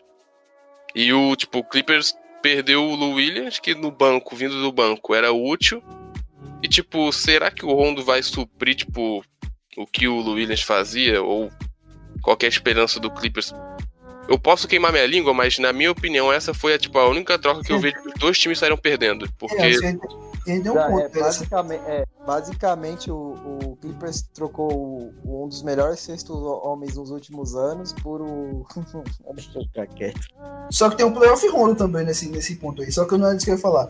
Ele tem um ponto, né, antes, que o Clippers deu duas escolhas de segundo round e o. E o Atlanta deu uma compensação em dinheiro, né? Então, a troca ainda foi pior. Não, essa troca aí foi bizonha, tipo, acho que quase ninguém percebeu. Tipo, foi. Quando eu fiz a troca, eu falei, mano, quem ganhou? Tipo, ninguém ganhou nessa troca. Tipo, os dois saíram perdendo. Tipo, Ah, e um, um ponto a ser levantado é o caso do Blazers, tá? não, o Blazers foi roubado. Todo Quem troca ano- 30 Júnior, velho? Meu Deus do céu. O Blazers foi roubado. ano, não, todo ano o Lillard chega na mídia e fala: Eu quero esse cara. E a porra do staff, em vez de ajudar o cara, mano, veio que o cara se fode todo ano. Não, mano, vamos fazer um esforço realmente, nem que nós queimemos uma pica, uma, uma pica figura aí é, pro cara, mas vamos ajudar ele agora, mano. Não dá mais pra deixar os anos passar. Os caras não conseguem, mano. Não conseguem. Ele- Ninguém quer ir pra porra também, né? né? Mano, saiu na não, ele saiu Não, mas tipo assim, mas tipo assim, como, qual que é a noção dos, do Oshie? Que eu até memorizei o nome do GM dele, tanto que o Terno xingou ontem, que eu tava numa. numa. Numa reunião com o pessoal aí da timeline, todo mundo discutindo ao vivo aí sobre o draft e reagindo. O cara, qual que é.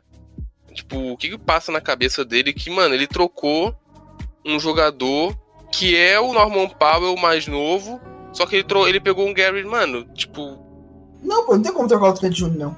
Isso aí foi um o absurdo. cara, nem- ele podia mover o Anferni, uma galera lá que o, que o, que o Terno falou, o Zach Collins, uma galera que, mano, não faz nada pelo time, mas ele pega o Gary Trent Jr., que era tipo o Norman Powell mais novo, Quando o e trouxe CJ, o Gary Trent Jr. mais velho, tipo, pelo. Tipo, quando o CJ machucou, o Trent Júnior foi quem segurou a, a pica lá com o Lila. pô, eu vi um jogo do, dos playoffs, mano, do Portland, que esse moleque jogou pra caraca. Pô, ele, ele, tava, ele tava jogando bem essa temporada, cara. Ele tava, ele tava matando três bolas de três em, em sete tentativas. Então ele tava com aproveitamento altíssimo na bola de três. Era um cara importante do perímetro. Defendia bem. Pô, velho, não faz, não faz noção, velho. Era um cara que eu queria no banco do meu time. Eu queria ter o Trent Júnior no banco do meu time. Pô, mas e a gente tem que exaltar, eu acho que a gente tem que exaltar também que o Bulls, meu, eu acho que foi uma das primeiras vezes que o Bulls faz uma frente boa, tipo, É, cara, não faz os moves totalmente questionáveis. o, o terceiro, o, o terceiro melhor pivô da temporada, né? Porque Ainda pegaram o Daniel Tays, que é, o- mano, um pivô muito sólido, velho. O Carl Antônio Gustavo tá fora, né? E o, o Vucevic é um dos quatro caras que tem 25 pontos e 10 a média, pô. E é um All-Star. O Vucevic é um cara que. E o salário do Vucevic, eu falei isso no grupo. O- o- se vocês lerem o grupo nosso lá, vocês viram que eu falei isso várias vezes. O Vucevic é o, o melhor, o melhor custo-benefício da NBA hoje. Porque o cara tá ganhando 26 milhões na temporada, vai ganhar 24 milhões na próxima e vai ganhar 22 em 2000 2022, 2023. o salário do cara é de graça, pô, pelo que ele produz. O cara que produz o que você produz não, vai ganhar 36, 37, 38, 40 milhões. Ele ganha 26, 24, 22, pô. Tipo assim, então o Bulls mandou bem demais né, nessa trade aí. E só pra colocar a Letícia na- no debate também, que você achou também essa tragédia pros outros times aí, se você acompanhou alguma coisa, o Houston Hawks aí trocando 6 por meia dúzia, e as, as, as piques, as compensações de James Harden indo pro espaço. Cara, essa de Portland, eu nem tava ligada, tá ligado? Tipo, nem tinha visto. Foi até interessante saber. Mas em relação a, ao Rockets, eu nem comento, né? Foi. ai, ai, ai, ai, velho, eu não queria nem rir. Mas assim. é ridículo. Mano, sério mesmo. Muito burro. Os caras. Como que uma rir franquia mesmo, consegue ser assim, cara? Não tem como não rir. Não tem como. Tipo assim, tipo assim, já tinha um meme do que os caras. O Hit recusou o Harden pelo Hero, pá, meme. Só que, cara, o Rocket deu o Oladipo, que beleza, que ele pode não estar na melhor fase dele, mas eles não conseguiram nem o Hero, nem o Duncan, mano. Tipo, caralho, o Hit mandou dois jogadores velho e dane-se. Não, Não, o depois- engraçado é que eles continuaram com o Oladipo tudo, ainda tem, tipo, conseguiu o Oladipo, ainda tem o Hero, o Duncan, tudo. Aí eu fiquei tipo, mano, o pessoal Não, do Miami tá arrumando, né? é Eu que gosto o do Oladipo- Miami, mas tipo, O Oladipo, Só que o Oladipo é, é- é engraçado. É que engraçado pior, que o. Miami quase troca o Hero pra, pra Toronto, né? Por causa do Lowry. Aí Sim. tu ia dar risada, eu ia dar risada do Hit. Porque o Hit não quis envolver o Hero pelo, pelo Harden. Imagina, você faz um exercício mental, imagina esse time com. Não, Harden, então, eu acho, eu acho que o. E- Eu e- acho e que o. Riley não quis trocar por um Lowry só por causa desse rolê do, do Harden, mano. Sério mesmo. É, porque exatamente. Porque ia ser totalmente massacrado. Porque você imagina esse time com Harden, Butler e Badebaio. Você É. tira o, o Harden do Nets, o, o, o Heat seria o melhor do leste. E tipo assim, e ele não quis, e ele não quis envolver o Tiny Erro, velho. Puta que pariu, o que, que esse cara tava pensando? Tipo assim, tipo assim, eu entendo do lado dele, que ele acredita no moleque, ele acredita no moleque, no futuro dele, o moleque tem futuro, blá blá blá blá. Teve uma temporada ruim agora, aí o pessoal caiu de pau nele, ainda mais ainda por causa rolê da trade. Mas, tipo assim, se ele quer ganhar agora, tipo, mano, é o que ele tinha que fazer. Só que, É, só que, mas mano- mano, também. Porque por, por- mais que o erro seja, o Tiny Erro seja é, promissor, ele vai ser um top 5 da liga algum dia? Então, igual o Harden é? exatamente, tá ligado? Um MVP? Será? Pô, A chance, E- e é, a outra- chance é pequena. Eu quero, eu quero, eu quero colocar, eu acho colocar esse assunto em pauta de novo, porque eu acho, tipo assim, uma parada que se o Lillard for esperto, ele vai sair dessa porra. Porque ele foi na mídia e disse que ele queria, ele foi na mídia e disse que queria o Gordon, tá ligado? Ele queria que o Blazers trazesse o Gordon. E outras vezes que ele já veio na mídia e queria o Green, outros jogadores, e os caras não conseguem trazer ninguém pra ajudar o maluco, mano. Aí entra naquela discussão, quando o líder mete os 30 pontos dele, 40, pá, pum, bola de 3 pontos. Ah, o Lillard só, só não é melhor que o Curry porque ele nunca teve um time bom. Irmão, a culpa não é nossa. A culpa é do staff de vocês que não dá um time bom pro cara, mano.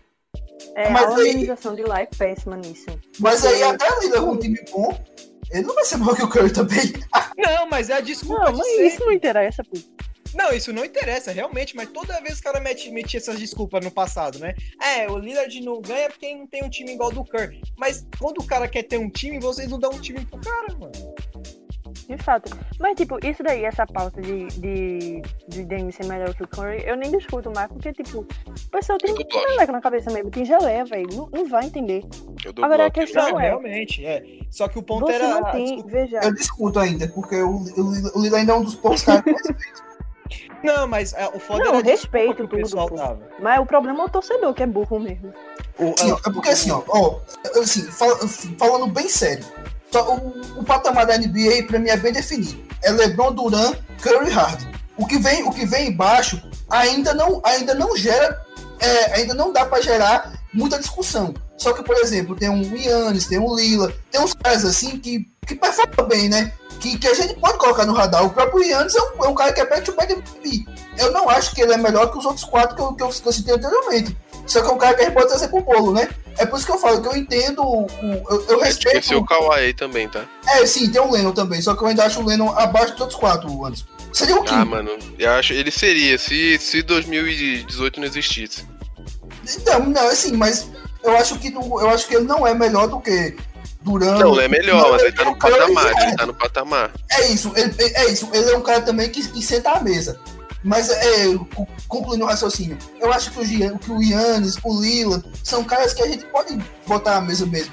Mesmo no mesmo nível. É por isso que eu falo que eu acabo discutindo a questão do Curry e do Lila, porque eu respeito muito o Lila.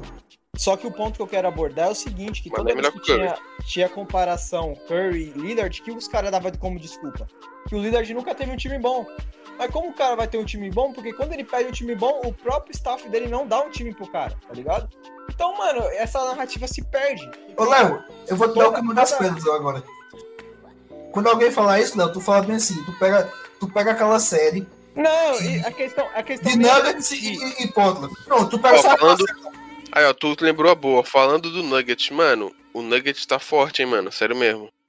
Tá O mesmo. Nuggets tá muito forte, cara. Os caras pegaram o Magui, que é tipo, mano, um ótimo center backup. E, mano, eles pegaram o Aaron Gordon aqui pro time do Nuggets, cara.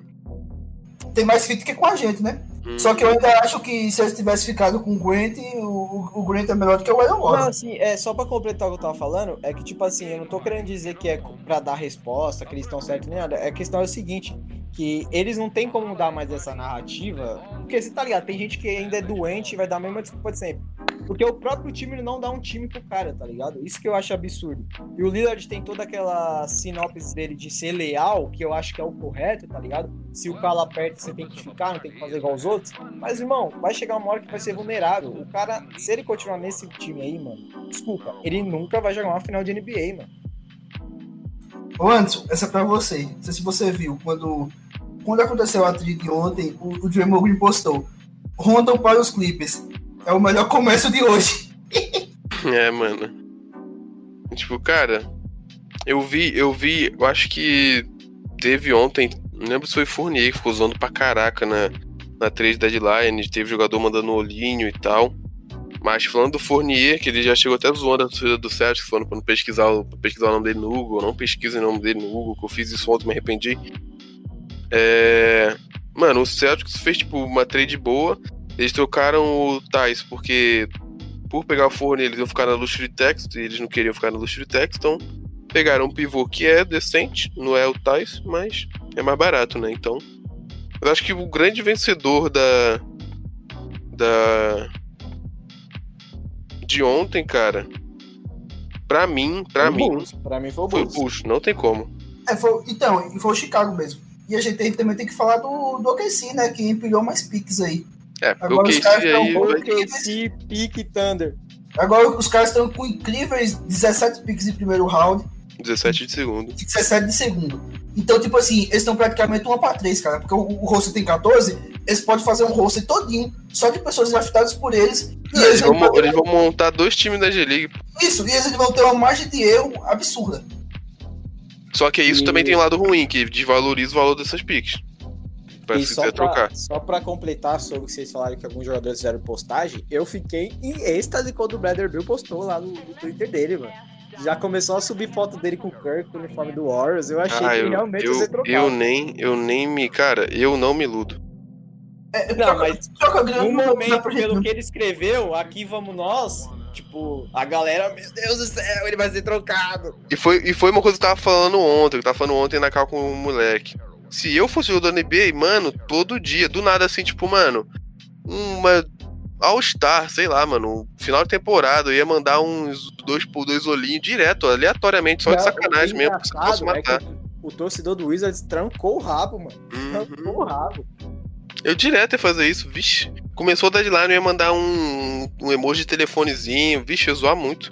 Mas seria engraçado, né? Seria engraçado. Logo agora que parece que o Bradley Bill e o Westbrook entrou em. ent- Entrou em, um, em, um- em um- uma. Ah, qual é a palavra, gente? Entrou em um Sincronia. entrosamento. Entrou em, isso, em um sintonia, um entrosamento. Que o Westbrook parece que parou de cometer rio bobo e tá jogando bem. Voltou a ser um, um Westbrook, um cara que, que é um bom jogador, né? Que ele sempre foi. Ele ser trocado ia ser engraçado. principalmente pro Westbrook, né? Que, que agora, depois que ele saiu de OKC, o cara parece que não tem mais uma casa na NBA. Mas, então é isso, galera. Finalizar o pod aí. E agradecer aí vocês que ouviram até o final aí a nossa resenha aí, rimos de Houston Rockets. exaltamos Deixar um grande Rockets. parabéns aí pra franquia Hilton Rocket mais uma vez aí, proporcionando nosso entretenimento. Como sempre. Nossas risadas diárias. É, diárias não, anuais, né? Porque é todo ano. Que nosso amigo Red Nation durma tranquilo a partir de hoje, né? Não fica assistindo o jogo do Nets, senão vai causar depressão. Mas é isso, agradecer quem escutou até o final. Agradecer aí a Letícia do Gunner Curry pela participação. É isso, galera. Muito obrigada por estar até aqui, nos ouvindo, tudo. E como o Risada falou, né? Agradecer o Houston Rockets por ser tão palhaço e fazer nos proporcionar tanta alegria. Enfim, torcer aí pela melhora do Curry e por bons, bons jogos agora, né? É, que o, a bundinha do papai melhore. Acho que a Asha deve estar passando uma pomadinha, tudo certo. Também agradecer o nosso baiano pela participação de hoje. É isso aí, galera, mais uma vez aqui, né? Obrigado a todos que chegaram até aqui.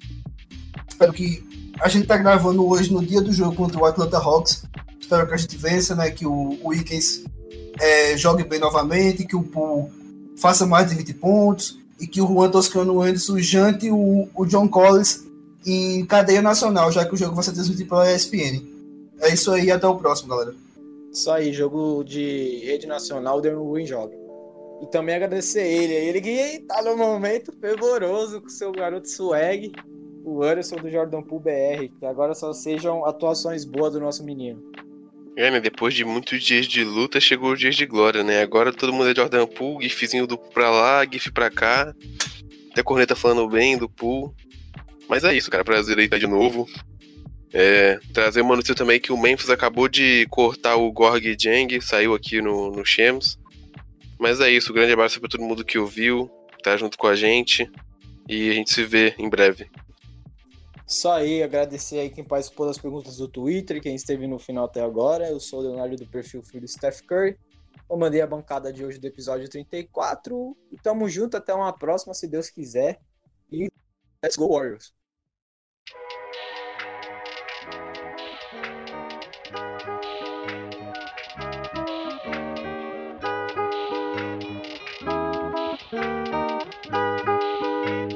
Ma